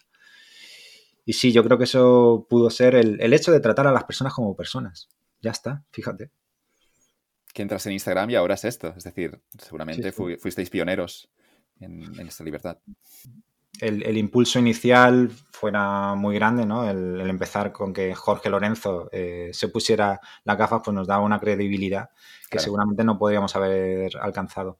Lo que sí que ocurrió después y nos pasó con, con muchos influencers o con muchos colaboradores es que llegaron a creer, como en su día los, los, americanos, que el, el, motivo del éxito de, la marca eran ellos, solamente ellos, ¿no? Y eso no es cierto, o sea, no, sin quitarle mérito a ninguno ni, ni, quitarle relevancia a ninguno, no es cierto. O sea, la marca y, el, y, la manera, la empresa, eh, la manera en la que ejecutaba eh, todo lo que hacía eh, era mucho mayor que lo que pudiera representar un, endorsing, ¿no? Y ocurrió que muchas marcas solo veían esa, esa, fachada, ¿no? Que decía, bueno, pues si estos se la ponen a un influencer, yo se la pongo a un influencer, voy a terminar vendiendo igual que ellos, ¿no? Y no veían todas las dimensiones del negocio que son mm, más importantes. Eh, el, que, el que la llevaran los, influencers era una condición necesaria, pero ni mucho menos suficiente para, tener éxito. Dentro de vuestro espíritu gamberro, me, gustó algo que hicisteis, que es que teníais que, ir a, Italia y alquilasteis un avión para ir a Italia solo para, llegar allí con vuestro propio avión. Me, encantó este evento dentro de vuestra filosofía gamberra de probar cosas, de cosas muy locas, que seguramente si se dice una reunión con gente aburrida te dirán esto no tiene ningún sentido. Y en vuestro caso, algunos, bueno, un, grupo de locos, porque imagino que todos al final lo validasteis, es vamos con esto, pero estáis, estáis zumbadísimos. Y porque no se conocen las intrahistorias de ese viaje. O sea, en ese viaje, ¿conoces a Kitkeo? No, sé si te suena. Bueno, pues bueno, pues eh, luego lo buscas y vas a ver la, mezcla que se produjo en, ese evento. En ese evento viajaron... Eh, Espera, para empezar, ¿alquilasteis un avión? Alquilamos... No, no, era, fue una colaboración con Air Europa, ¿fue? Europa. ¿Y tenías que llegar de, de, Madrid a, Milán? A, Roma. A Roma era el viaje. Y era el primer vuelo en el que ellos estrenaban el, el Wi-Fi, me parece. Entonces hicimos la retransmisión del evento en, eh, online, en directo. Pero a mí lo que se me quedó de ese viaje fue eh, ver a, a Kit Keo con, con Marichalar. Sí. Sentados hablando de la vida. Para mí eso fue, eso fue un momento que dije, bueno, yo aquí ya he triunfado, o sea, yo después de esto puedo morir tranquilo. Esto lo he generado yo. Sí, sí, sí, sí, sí. Y, llegasteis a Roma y, concluyó. El evento fue este, pero imagino que, claro, eso, portadas en prensa, la repercusión que da a nivel de marketing es brutal. Todas esas estrategias alternativas. Tuvo, muchísima repercusión y era también como una metáfora, ¿no? De que aterrizábamos en, Italia. Italia ya era un país muy relevante. Nosotros eh, lo teníamos centralizado aquí y lanzábamos globos sonda a distintos mercados para ver eh, esas métricas de las que hablábamos antes, qué, obteníamos, ¿no? Si, eh, teníamos varias eh, fases de actuación, si con la fase A, con recursos mm, al 10%, somos capaces de vender eh, lo que estamos vendiendo en España, no necesitamos pasar a la fase B, si, veíamos que, la fase A iba perfecta y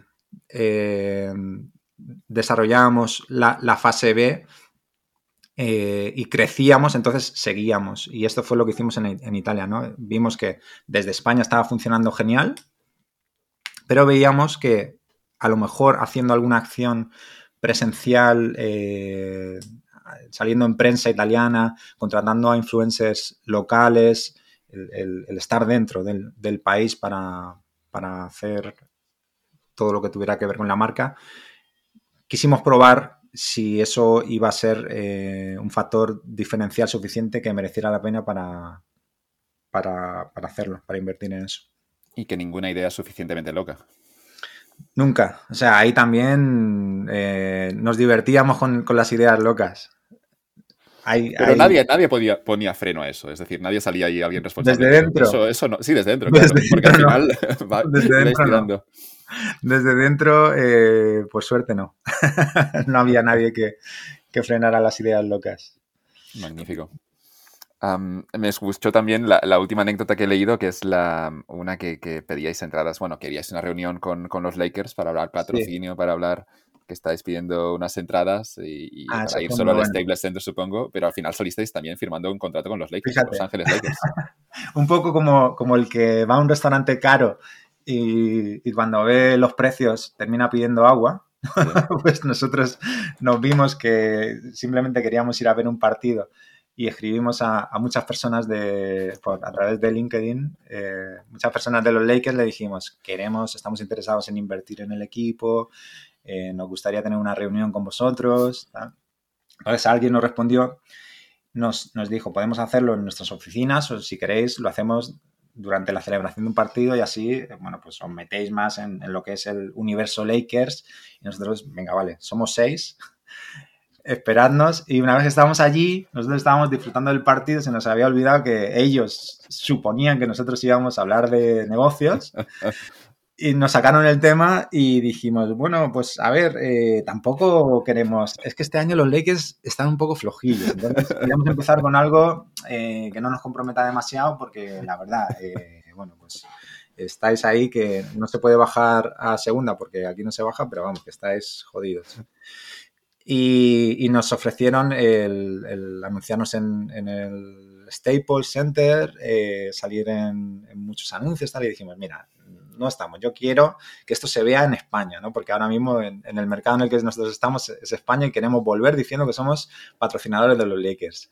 ¿Cuál es el agua de este menú, ¿no? ¿Cuál es el, lo más barato? Y sorprendentemente en esos momentos que tampoco era, estaba maduro el, el ecosistema, eh, nos ofrecieron las redes sociales.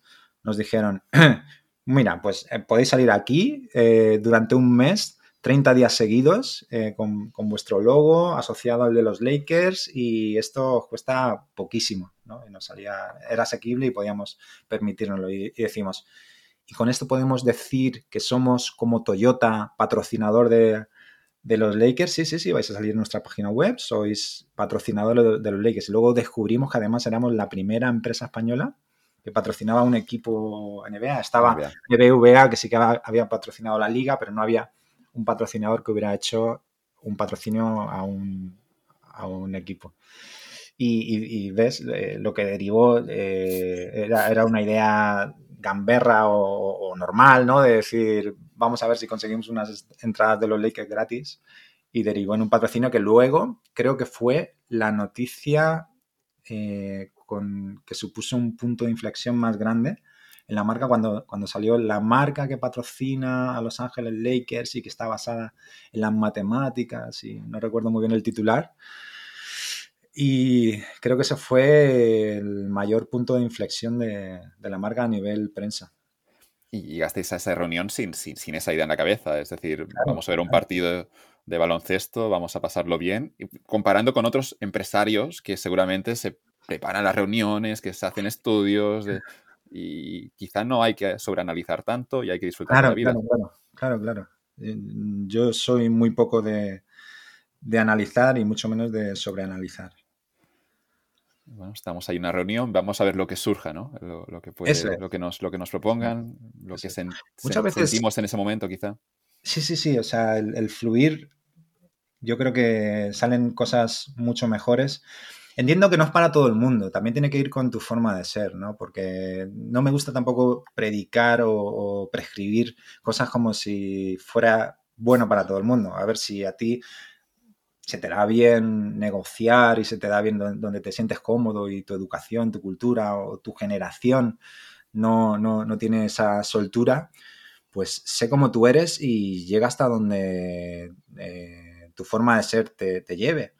Pero si te lo puedes permitir y, eres así, pues perfecto. yo, yo creo que te puede llevar a más satisfacción o a cosas, sobre todo al final, siendo tú mismo, más más fáciles de llevar porque al final no tienes que, impostar eh, nada. O sea, eres así y ya está, y es, mucho más cómodo. Y vas en pijama a la reunión. No, no, no, tenemos. Puedes ir, en pijama, no te tienes que comprar ni una vez en, un. Es que lo veo ya como un mensaje honesto de que no tienes una careta, no tienes. No tengo nada contra las corbatas, pero el hecho de, ser natural al final claro, no ayuda decir al acuerdo. Pack corbatas, ¿no? O sea, eh, sois unos tal, o, no, no, no tengo nada, o sea, me parece tan divertido incluso como ir en pijama. Para mí el pijama es verles en traje, ¿no? O sea, eh, alguien contará en una entrevista, fui a una reunión en traje. La gente, guau, qué loco está. Para mí es, es, tan válido y tan... Simplemente, pues si va contigo, perfecto. Si no va contigo, pues no lo hagas porque te vas a pasar la vida entera eh, jugando a un juego que no te gusta. Eh, hemos hablado del éxito de Hawkers a través de los embajadores, a través de unos famosos que querían participar en la conversación pública, pero creo que también aquí debería, me gustaría conocer tu opinión sobre el rol que han jugado vuestros propios clientes, los que no son famosos, que han sido promotores de la marca. ¿Por qué crees que esto ocurre con algunas marcas y con otras, obviamente, no, no, no, no nunca lo consiguen, aunque sigan, sigan siempre insistiendo?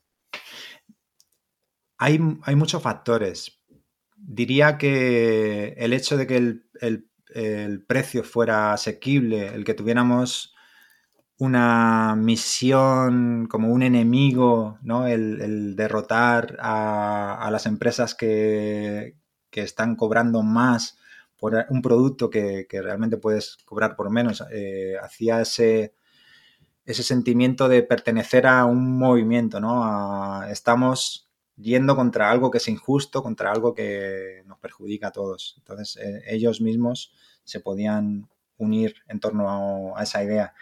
La comunicación, como con la naturalidad y la frescura que comunicábamos, creo que también hizo que la gente se involucrara y viera esa cercanía y entonces no sintiera esa distancia que solía haber entre marcas y usuarios que hablaban desde un pedestal y bueno, pues eso se percibe en la forma de comunicar. Creo que esa cercanía también hizo que mucha gente se involucrara hasta tal punto que yo hubo con algunas personas que les dije, te voy a poner un sueldo porque de verdad estás trabajando para nosotros.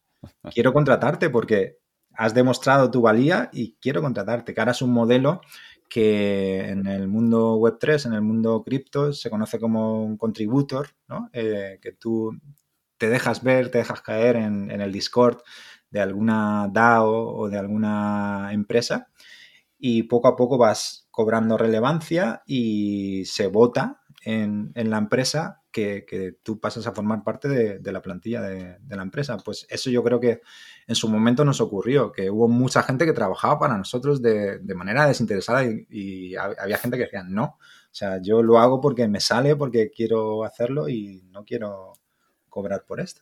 Y porque me caéis bien, realmente, claro, simpáticos. eso es importante.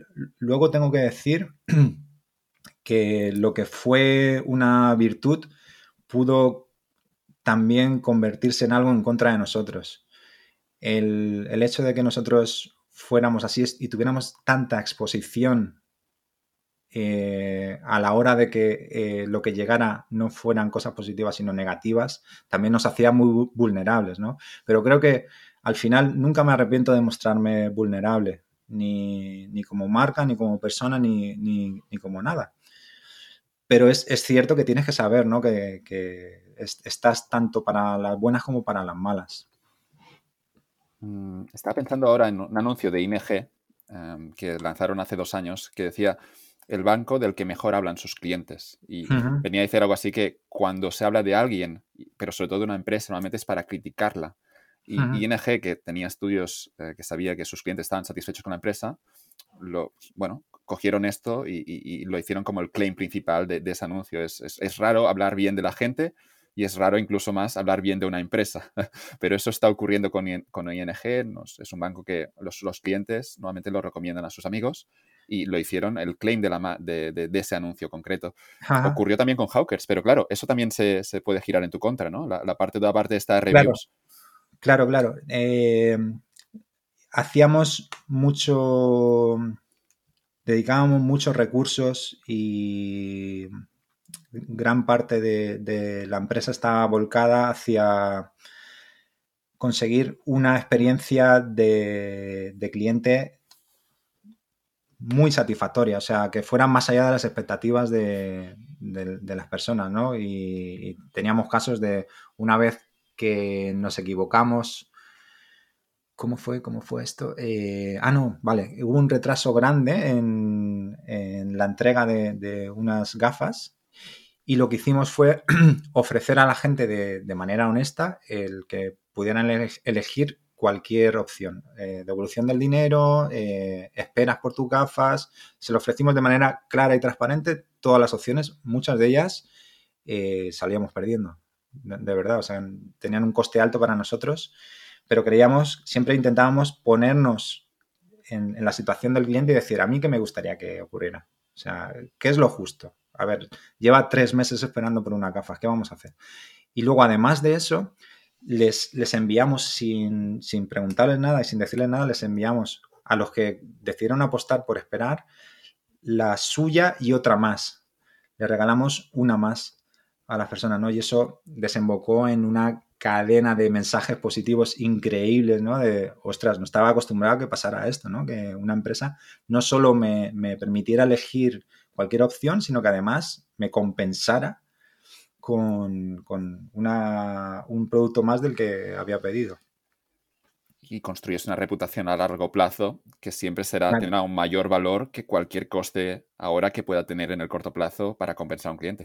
Claro. También te voy a decir, desde siempre me gusta poner eh, las cosas buenas y las cosas malas. Eh, lo que a lo mejor hacia afuera podía parecer una cosa, es cierto que llegó un momento en el que solo comunicábamos un poco como los políticos en campaña, ¿no? Eh, cuando necesitábamos los votos. Y solo comunicábamos para pedir que nos compraran, ¿no? Y eso fue muy en nuestra contra, porque cuando, cuando tú estás todos los días comunicando. Por eso creo que los youtubers, eh, cualquier persona que tiene esta exposición pública constante y están a las duras y a las maduras y están siempre, tienen un gran poder, eh, nosotros dejamos de hacerlo.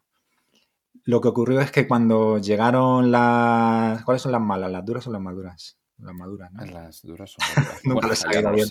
Cuando llegaron las, las jodidas, entonces eh, no estábamos preparados porque la gente nos decía, sí, claro, como un político, ¿no? Ahora vienes, ¿no? Que cuando quieres votos, pero ahora que te estoy criticando, eh, ¿dónde estás? Y como nosotros no teníamos esa constancia, ya no estábamos comunicando de esa manera, eh, los palos cuando nos cayeron hicieron daño hubo muchos haters de la marca. Claro. acuerdo de, es inevitable. siempre que se habla mucho de alguien, al final aparecerá gente que lo odia. Sí, era algo que nos anunciaba eh, gente que, había pasado por la fama, por el éxito. Todo el mundo nos decía. Al principio a lo mejor decía yo, ostras, déjame disfrutar, ¿no? Déjame, no, no me, no me hagas spoiler de, de cómo va a acabar esto, déjame disfrutar, ya cuando llegue ya lo sufriré. Pero también recuerdo Risto que me decía, esperad el momento en el que, igual que os, ensalzan, os van a destruir, van a ir a por vosotros y esto va a ocurrir. Y en su momento a mí me costaba, ¿no? Porque era todo tan positivo, me, costaba verlo. Decía, no sé por qué tiene que ocurrir, pero sí que entendí que la, prensa te trata como, no sé, como una vaca, ¿no? Que al, principio eh, te, nutre y te alimenta y te hace crecer pero su ciclo vital incluye también el despiece. Y, luego, pues eh, necesitan, cuando ya no hay más noticias positivas que dar, pues sabes que llega el ciclo de eh, palos, algunos más éticos que otros, porque eso es otro capítulo aparte, ¿no? En relación con, prensa y el descubrir lo, chungo que puede ser eh, lo que hay detrás de, ese, de ese mundo. Eso también fue un, descubrimiento por nuestra parte. ¿Te, dolió, intuyo por tus palabras, el hecho de, que eh, hablaran a veces falsedades, que se publicaran cosas bueno, Sí, claro, claro, claro. Porque también regresamos al fact money, ¿eh? quizá podrías incluso estar por encima, ¿eh? De, mira, me da igual. pero no, no, la verdad que sea una noticia a nivel nacional, imagino que debe joder. Si es ¿Sabes qué pasa? Que aunque tú estés al margen de la realidad, la realidad te golpea. Y aunque tú no conozcas una historia que gira en torno a ti, esa historia te golpea. Porque la realidad es que, aunque a mí personalmente no me afectara, que es, cierto que, vamos, no que no me afectara, sino que, bueno, pues en la escala del 1 al 10 estaba a lo mejor en el 1 o el 2, me afectaba, pero bueno, no mucho. Sabía que cerraba el ordenador o no abría el móvil y el mundo que me rodeaba estaba bien, no era algo que, ni, de salud, ni, algo grave eh, de algún familiar cercano que le hubiera pasado algo, no sabía, sabía que, la gravedad era, era poca, ¿no? Pero sí que es cierto que luego hablabas con alguien y te hablaba de eso. Eh, ibas a hacer una colaboración con alguien y la cara que tenía, eh, o cómo te trataba, o los prejuicios que tenían eran... Entonces, aunque tú te mantuvieras al margen, eso te afectaba. Vivimos en sociedad y, por eso es eso. Eh, estaba pensando que debe ser muy difícil ser famoso ahora, ¿no? en, vuestro, en, vuestro, caso, la marca se fue, fue famosa, pero estoy pensando en esos, esos, ya no iba a decir esos pobres youtubers o esos instagramers que, que están todo el día dando la cara y que tienen que sufrirlo ya no a través de una marca, como podría ser Hawker, sino con su, con su propio nombre. Debe ser complejo, porque claro, eso que decías antes de que te vas a llegar arriba pero después vas a caer, eh, será difícil gestionar esa caída siempre, pero más cuando cuando estás sufriendo con tu propia marca, con tu nombre. Conozco un poquito el mundo influencer desde dentro y te aseguro que hay muchos issues de, salud mental y hay, muchos que, les llega esta fama a una edad muy temprana y con un grado de madurez muy, muy bajo. Hay algunos que, te voy a poner un ejemplo no lo voy a nombrar. Iba a decirlo, pero tampoco quiero meterlo. Bueno, pues alguien, uno que conozco que es jovencito, pero que es muy maduro y se mantiene al margen, ni siquiera se relaciona con, otros influencers, sabe eh, relativizar y, sabe mm, darle su justa medida a cada uno de los comentarios. Pues si eres así, te va a ir bien, ¿no? Pero la gente no, no, decide un día hacerse famosa, ¿no? No dice, venga, voy a hacer, hacerme famoso, ¿no? es un proceso gradual y, te llega eh, muchas veces sin estar preparado y, a veces les arrolla como un tsunami y, no saben qué hacer con eso porque aunque es cierto que, se está diluyendo el, poder de ser famoso porque hay cientos de millones de famosos. Yo a veces estoy en un aeropuerto y estoy pensando, wow, cuántos famosos que no conozco hay un montón aquí que serán, eh, tendrán 10 millones de seguidores y será el mejor eh, skateboarder del mundo o el mejor violinista o, hay, tantos famosos que, se ha diluido un poco el, esto de ser famoso, pero, pero aún así eh, es, algo que, no es sencillo, que no es, no es tampoco para todo el mundo. La, frase de Andy Warhol, profética en este sentido, dijo algo así como que todo el mundo, todo el mundo será famoso por 15 minutos en el futuro. Se, se, quedó corto el bueno de Warhol. Sí, era, serían solo durante 30 segundos, ¿no? No 15 minutos. sí, sí, sí. Pero todo dijo, everybody will be world famous for 15 minutes in the future. total, que, total. Que eso es lo que está ocurriendo, sí, si lo vemos en redes. Eso, es un poquito. Sí, sí, sí. Em, bueno, em, esperemos que sí, van, saliendo estudios ya también ahora, ya no tampoco de los influencers, sino también de, todos los jóvenes, salud mental, tema redes. Es, complejo el tema y vamos a ver, yo creo que es muy temprano, pero, pero no pintan bien algunos datos. Y, obviamente es difícil gestionar, ¿no? Lo vemos también con futbolistas, que también son muy jóvenes, les llega mucho dinero muy temprano. Y puedes ver a veces que los que están bien asesorados desde casa, porque han tenido suerte y, y, de algún modo les van frenando también de no creérselo, son los que quizá terminan teniendo una carrera profesional más, más larga. Totalmente. Eh, dicen que vamos a ser la, última generación eh, que va a mostrarse en redes sociales con su nombre verdadero y con su, rostro, ¿no? Que, las próximas generaciones serán seudónimas. Yo, de hecho, ya soy casi seudónimo en, en Twitter e Instagram, que tengo mi, mi profile picture. He puesto que no soy yo, que tengo un, un robot. Sí, sí, lo veo. Y David West. Y David West. Estamos. West es un proyecto que estamos haciendo. Hablemos ya del metaverso. West, está en el metaverso entonces. te tengo que decir que, hablar de Hawkes para mí es como los cantantes que tienen un tema que ha triunfado y que, ¿no? ¿no? no, o sea, lo, amo porque es eh, lo que me ha permitido llegar hasta, hasta donde estoy y me ha abierto un mundo de, posibilidades y de relaciones y de todo que, que es poniendo el ejemplo de los cantantes, es la canción que nunca voy a olvidar, pero que al mismo tiempo eh, sabes que la tienes que cantar en todos los conciertos, pero ahora mismo eh, estoy en otras cosas, estoy más metido en, Web3 y, metaverso que, en, todo esto. Vamos primero con West. ¿Qué, es esto de West que me interesa mucho? Vale, pues West no se ha desvelado nada todavía, pero ah, yo te, cuento. Si me, si me preguntas, yo te contesto. Eh, West eh, son las siglas de Web3 Sovereign Territory, ¿vale? territorio soberano de, Web3. Y es que lo hemos hecho así sin, sin vaselina ni nada, hemos entrado aquí directamente. Dale, dale. Venga. Lo digo porque, por contextualizar un poquito, yo entiendo que los, proyectos cripto eh, son micronaciones, ¿no? Son, son naciones-estados eh, a casi todos los efectos y lo serán a todos los efectos. Entonces, West es una, es una nación.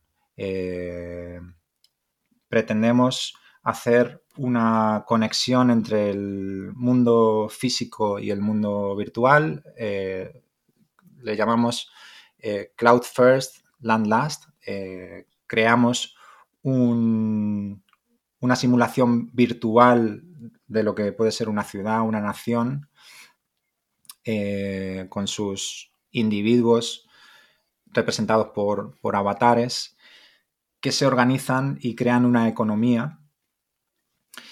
Y con estos recursos generados en la economía generada en el metaverso o generada en, en un entorno digital, se, crean proyectos en el mundo físico. Y es, eh, más, más adelante diré más, esto es muy, muy general, ¿no?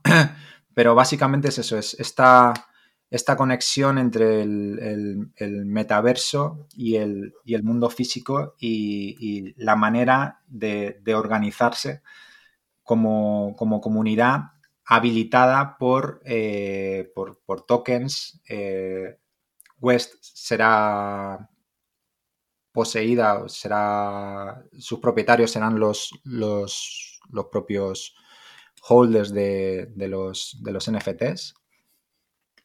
Ahora hemos hecho el proyecto matriz de todo esto se llama Fast Love Studios y que es como el laboratorio de ideas del que a partir de conceptos que nos, interesan o, que queremos explorar, van saliendo verticales, van saliendo proyectos y uno de ellos es, West. Eh, en Fast Love Studios tenemos unas oficinas en un metaverso que se llama CryptoVoxels y para predicar con el ejemplo de lo que estamos diciendo, eh, esta parcela la hemos dividido entre 300, que es el número de holders del, primer NFT que se llama Genesis, de, de Love y cada uno es terrateniente de, digital de, una parte de nuestra oficina en el metaverso. Tenemos ahí una parcela, una señora parcela de unos 200 metros cuadrados con 8 de altura. Yo al principio cuando la compraba decía, sí, ¿qué más da los metros que ponga que diga? Pero hace, hace un tiempo cuando entré con las gafas y, estuve dentro, tuve la sensación de, la dimensión real de, las oficinas y que sí que importa los metros que tiene. Y tenemos unos vecinos que tienen un casoplón con piscina eh, que hacen las fiestas. Y, estamos, estamos empezando a, como te he dicho antes, a, construir para la comunidad. O sea, nuestro principal propósito es el, que los holders de este NFT eh, sigan recibiendo valor y que tengan un incentivo suficiente para, crear, para tener esta skin in the game ¿no? y, poder hacer esta construcción desde, desde abajo hacia arriba de, algo que va a tener muchísimo más valor que algo construido al revés, ¿no? de, del modelo de las marcas construidas desde, desde arriba hasta abajo. Empecemos por el metaverso, que yo creo que es una idea potentísima, fascinante, todo lo que pueda ocurrir. Yo creo que, bueno, el impulso se lo da últimamente ya a Zuckerberg cuando cambia el nombre de Facebook por Meta. Em, el metaverso, para entendernos, ¿estamos hablando de una realidad paralela? ¿De, un, sitio? Yo diría una nueva dimensión de la realidad, más que una realidad paralela, una nueva dimensión de la realidad. Tengo una pregunta que será incómoda, pero mi pregunta honesta es, ¿es necesario? Es inevitable. Vale. es una evolución lógica y natural de, de, la naturaleza humana. O sea, al final, ese deseo de crecimiento, de evolución, de, mejora de la experiencia, eh, ahora mismo la, sensación que tenemos es muy parecida a la que pudo vivir alguien a principios del siglo XX cuando le metieron a un cine y le enseñaban una manera de escapar de la realidad y ahí salían imágenes en movimiento y luego cuando se incorporó el sonido, eso era, para ellos sería el metaverso. O sea, ellos eh, verían en eso el metaverso, ¿no? Pero este, estas narrativas que han sido, al final el, ser humano se diferencia de, los animales en esta capacidad de eh, compartir narrativas y, coordinarse, ¿no? Eh, es, es, lo que más nos diferencia. Y blockchain o Web3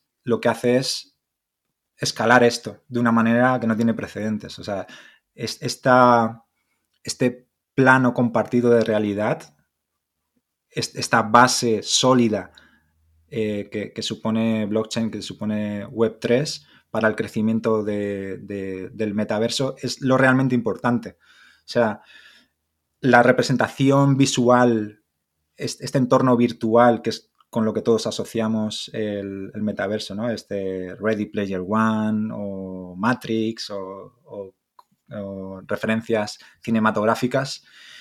En realidad, para mí, no va a haber un momento génesis del metaverso. Quizá podríamos irnos al año 1991 cuando empezó Internet o con la creación de Bitcoin, pero realmente para mí metaverso es el momento en el que los bienes digitales primero son posibles, o sea, se crea la escasez digital, y luego cuando cobran más importancia que los bienes físicos. Ahí es cuando el metaverso se está manifestando. Luego adquirirá muchísimas capas y se irá complejizando y, se creará, como ha ocurrido con, el cine, ¿no? Eh, cómo se empezó, cómo aparecieron los, efectos visuales, cómo luego apareció eh,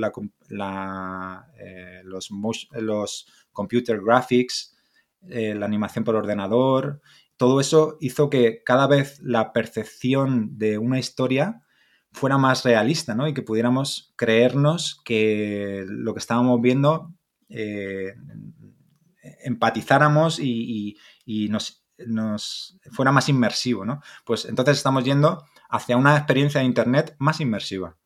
Al final no es más ni menos, nada más ni nada menos que el, poder habitar dentro de, Internet. Y, además con esta capa añadida, que para mí es tan, tan interesante y tan revolucionaria, que es el, hecho de poder intercambiar valor entre iguales sin la necesidad de intermediarios, ¿no?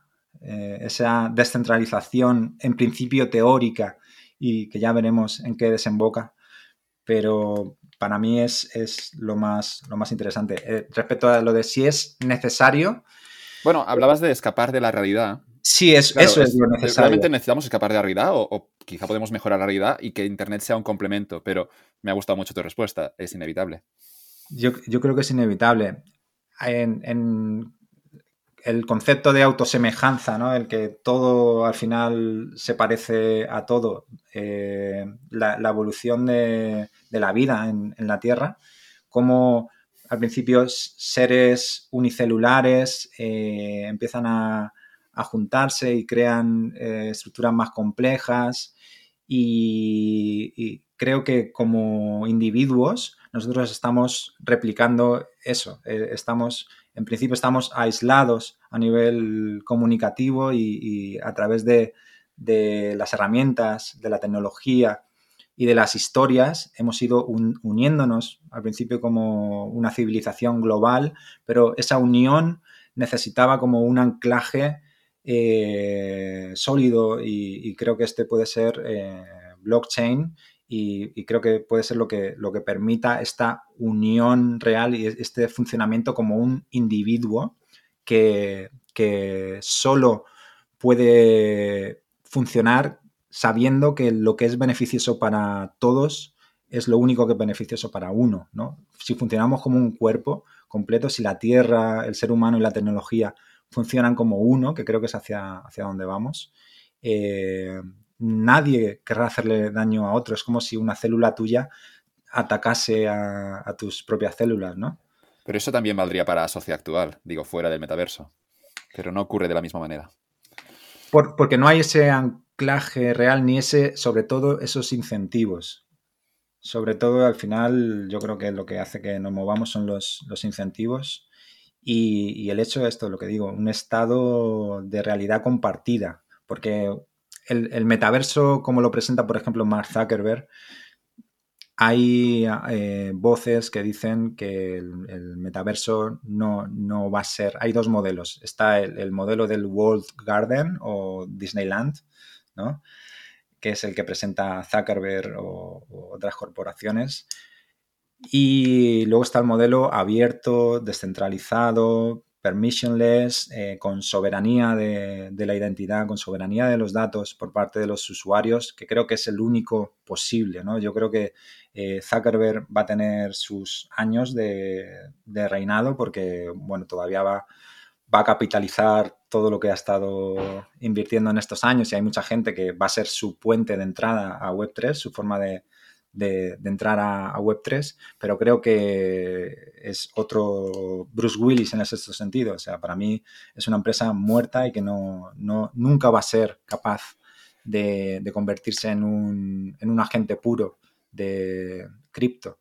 Eh, creo que las, estos World Gardens y estas eh, corporaciones eh, centralizadas van a tener su papel. O sea, yo creo que no vamos a pasar por un escenario híbrido en el que cada los, los, agentes descentralizados y los centralizados, cada uno va a tener su papel con sentido, ¿no?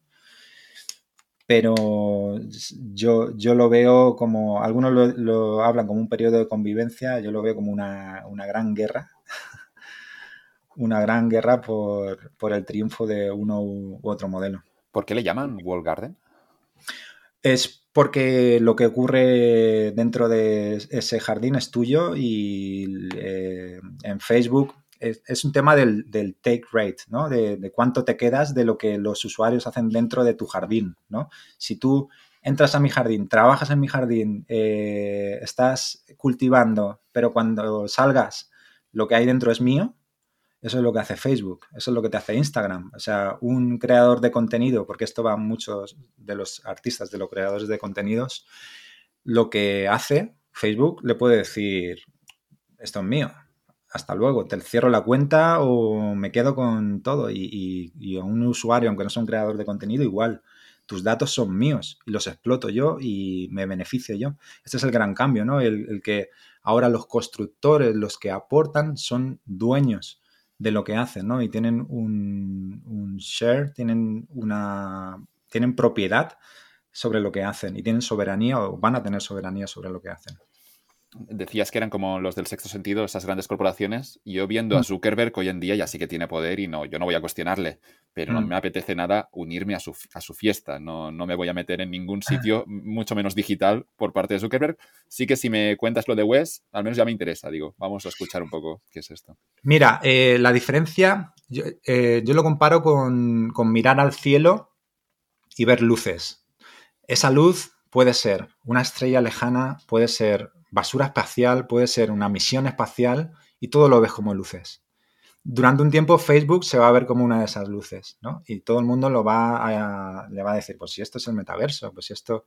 Pero hay tanta diferencia entre la basura espacial y una misión espacial con un propósito, con un equipo, con unos valores, un... Eh, es, lo que con el tiempo eh, la gente aprenderá a diferenciar y, antes te hablaba de micronaciones, ¿no?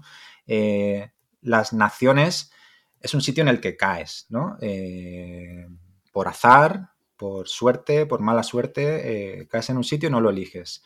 En cambio, los West, por ejemplo, es una nación opt-in. Tú entras porque quieres y la haces crecer porque quieres. Y porque crees en lo que están haciendo, tú imagínate el metaverso como, como este World Garden o este Disneyland en el que ya te encuentras algo acabado y bueno, pues tenemos nuestro merchandising y si te gusta pagas la entrada y consumes lo que aquí hay y cuando te vayas es todo nuestro. O lo ves como una ciudad, como puede ser West, que está por construir, que va a tener una constitución eh, votada y decidida por todos sus, usuarios y en el que la gente con tokens en sus bolsillos va a decidir qué es lo que va a triunfar y qué es lo que no. Es una opt-in nation, ¿no? Es eh, algo totalmente distinto por concepción de lo que pueda ser el, modelo Facebook. NFT y blockchain en, este concepto del metaverso es lo que permitirá que pueda ser realmente descentralizado. Claro, claro. Eh, está por, por dilucidar todavía y estamos en una etapa súper temprana y ahí sí que invito a la gente a que tenga una mentalidad abierta y, que mire por eh, que sea benevolente con la, con la innovación, porque tenemos que, fomentar el que esto ocurra y facilitar el que esto ocurra. Que no perdamos el tiempo en, en, discusiones de, como leo muchas veces, eh, que te dicen, eh, bueno, pues esto no va a ocurrir porque las corporaciones no lo van a permitir, porque, bueno, el mundo es como es, que, pensemos que el, mundo se puede cambiar, o sea, que el mundo ha sido así hasta ahora y está claro que tenemos unos patrones como, humanos que se han repetido a lo largo de la historia, pero yo estoy convencidísimo de que las nuevas generaciones eh, pueden, visto por las anteriores generaciones desde, desde, un enfoque naif o inocente, pero estoy convencido de que las cosas se pueden hacer muchísimo mejor y no tenemos por qué caer en las narrativas eh, apocalípticas eh, que, nos han vendido desde que nacemos y donde parece que el único futuro posible eh, son distopías como las que nos muestran en la ciencia ficción sorprende la, aparición del metaverso en ese contexto en el que haya, había mucha gente ahora que intentaba como incluso salirse de todo lo tecnológico, de las redes sociales. vi un anuncio hace unas semanas de ray que, que, había las nuevas ray Stories, que las, las, las gafas ray incluían ya una cámara y lo que estabas viendo podías compartirlo en el momento para algunos dirán, y yo creo que me incluyo, que esto es un horror. Digo, yo no quiero que lo que estoy viendo ahora mismo esto se comparta automáticamente. Claro, hay esa, esa corriente eh, para, de algún modo, salirse de la tecnología tanto como sea posible, y ahora aparece el metaverso, que es, claro, un all-in bueno, al, futuro que, dices que será inevitable. Hay eh, todo el mundo al que le muestro o le hablo sobre el, sobre el metaverso me dice, qué miedo, o sea, creo que casi todo el mundo me dice, qué miedo. Y digo, claro, porque. Está por Matrix y todas esas películas, esas referencias, el hecho de poder vivir una vida satisfactoria fuera de. Pero piensa, piensa una cosa: eh, ¿cuántas de las cosas que nos, que nos mueven o, que, o de las experiencias vitales que tenemos no son ya virtuales? ¿Cuántas de las interacciones son realmente físicas, donde tú estás tocando todo el rato en la realidad en la que estás, ¿no? O sea, realmente nuestra experiencia, si lo piensas, si ahora en vez de estar en la habitación que estás, estuvieses con unas gafas viendo una simulación, no sería muy distinto a lo que estás haciendo ahora, ¿no? Y, también les digo, claro, qué miedo, me pongo en su lugar y digo, qué miedo, porque imagínate que nos pasáramos seis, ocho horas al día en un dispositivo, ¿verdad? Y digo, ups, si esto ya ocurre. o sea, y además ocurre en, una pantallita pequeñita, eh, con una baja resolución, con una inmersividad muy baja, una experiencia pobre. En realidad lo que está ocurriendo es una evolución de esta experiencia, una mejora de esta experiencia, donde se va a invertir muchísimo dinero, las mejores mentes están trabajando en, la construcción de las tecnologías y de los entornos virtuales y demás. Y lo único que va a ocurrir es que va, a mejorar la experiencia. Ya está. Es una, es una evolución lógica y, natural. Es, también humano y es normal que, a la gente le dé miedo, ¿no? Pero no va a ocurrir, esto no es que de repente se da la vuelta a la tostada de un día para otro. Eh, va a ser progresivo. También es cierto que también sabes que cada vez las cosas ocurren más, más de una forma más rápida, ¿no? Y en, en, una vida, cuando antes había un cambio de paradigma, ahora en un año hay cuatro, a lo mejor, ¿no? Y, cada vez cuesta más asimilar. La gente piensa en Black Mirror, claro, ¿no? Había ese capítulo que, te morías, ¿no? Y tenías ahí tus memorias ahí guardadas en un sitio. No sé si has visto ese capítulo de Black sí, Mirror. Sí, sí, sí, sí, conozco. ¿Eso sería metaverso ya una vez muerto? Esas memorias que, donde tú puedes vivir otra vida. Metaverso. Eh, para que sea metaverso hay una serie de condiciones. Eh, por ejemplo, tiene que ser persistente, tiene que ser eh, en, tiempo real, sincronizado, o sea que es cuando uno en una parte del mundo acceda al mismo sitio que otro, vea exactamente lo mismo que el, que el otro. tiene que ser descentralizado, abierto, tiene que, poderse interactuar entre los, eh, eh, elementos, ya pueda ser tu avatar o tus, posesiones digitales, tienen que poder interactuar con, otras. Eh, tú puedas intercambiar bienes o puedas comprar una parcela o puedas, bueno, pues cualquier tipo de interacción con, los bienes que, que se encuentran ahí. Y si cumple, hay, unas cuantas más, si cumple todo eso, será metaverso. Luego habrá, está la duda de saber eh, cuántos va a haber. Eh, ahí creo que, nos podemos ir hacia, hacia la evolución del cine, ¿no? De, cómo, la gente eh, no es capaz de manejar demasiados... prefiere sumergirse en un universo que conoce, ¿no? Que le hagan precuela, secuela, eh, que se lo pasen de, ser algo cada tres años a, capítulos en una serie, ¿no? Y, tiene una capacidad limitada para, asimilar este, tipo de, producciones. Entonces yo creo que se reducirá a cuatro o cinco globales mainstream, ¿no? Que serán como, también lo puedes comparar con ciudades, pues eh, cada uno mm, existirán pueblos, existirán ciudades, países y existirán urbes más cosmopolitas donde se junten todos o donde ocurran eventos de carácter más global. Pero bueno, todo esto está, está por ver.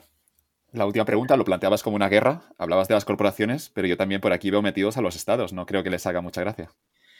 Bueno, pues eh, igual que te hablaba de inevitable eh, con, que suceda el metaverso, esto es otra de las cosas que yo estoy convencido que cuando algo, cuando una idea existe eh, en el imaginario global y cuando está habilitada y posibilitada por una tecnología es imparable.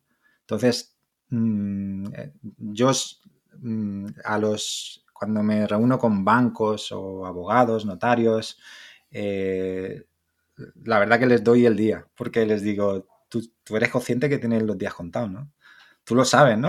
que, los servicios que estáis prestando eh, son profundamente insostenibles, injustos y que, está surgiendo algo que, va a reemplazar todo lo que se está haciendo por la manera en la que se ha hecho opaca, eh, con corrupción con, eh, que favorece solo a, una, a, una, parte del sistema y a, la demás la, oprime, ¿sabes? Que esto no puede... Entonces yo, yo creo que es también inevitable, es imparable, imposible de tener. En su día alguien quiso comprar Internet, ¿no?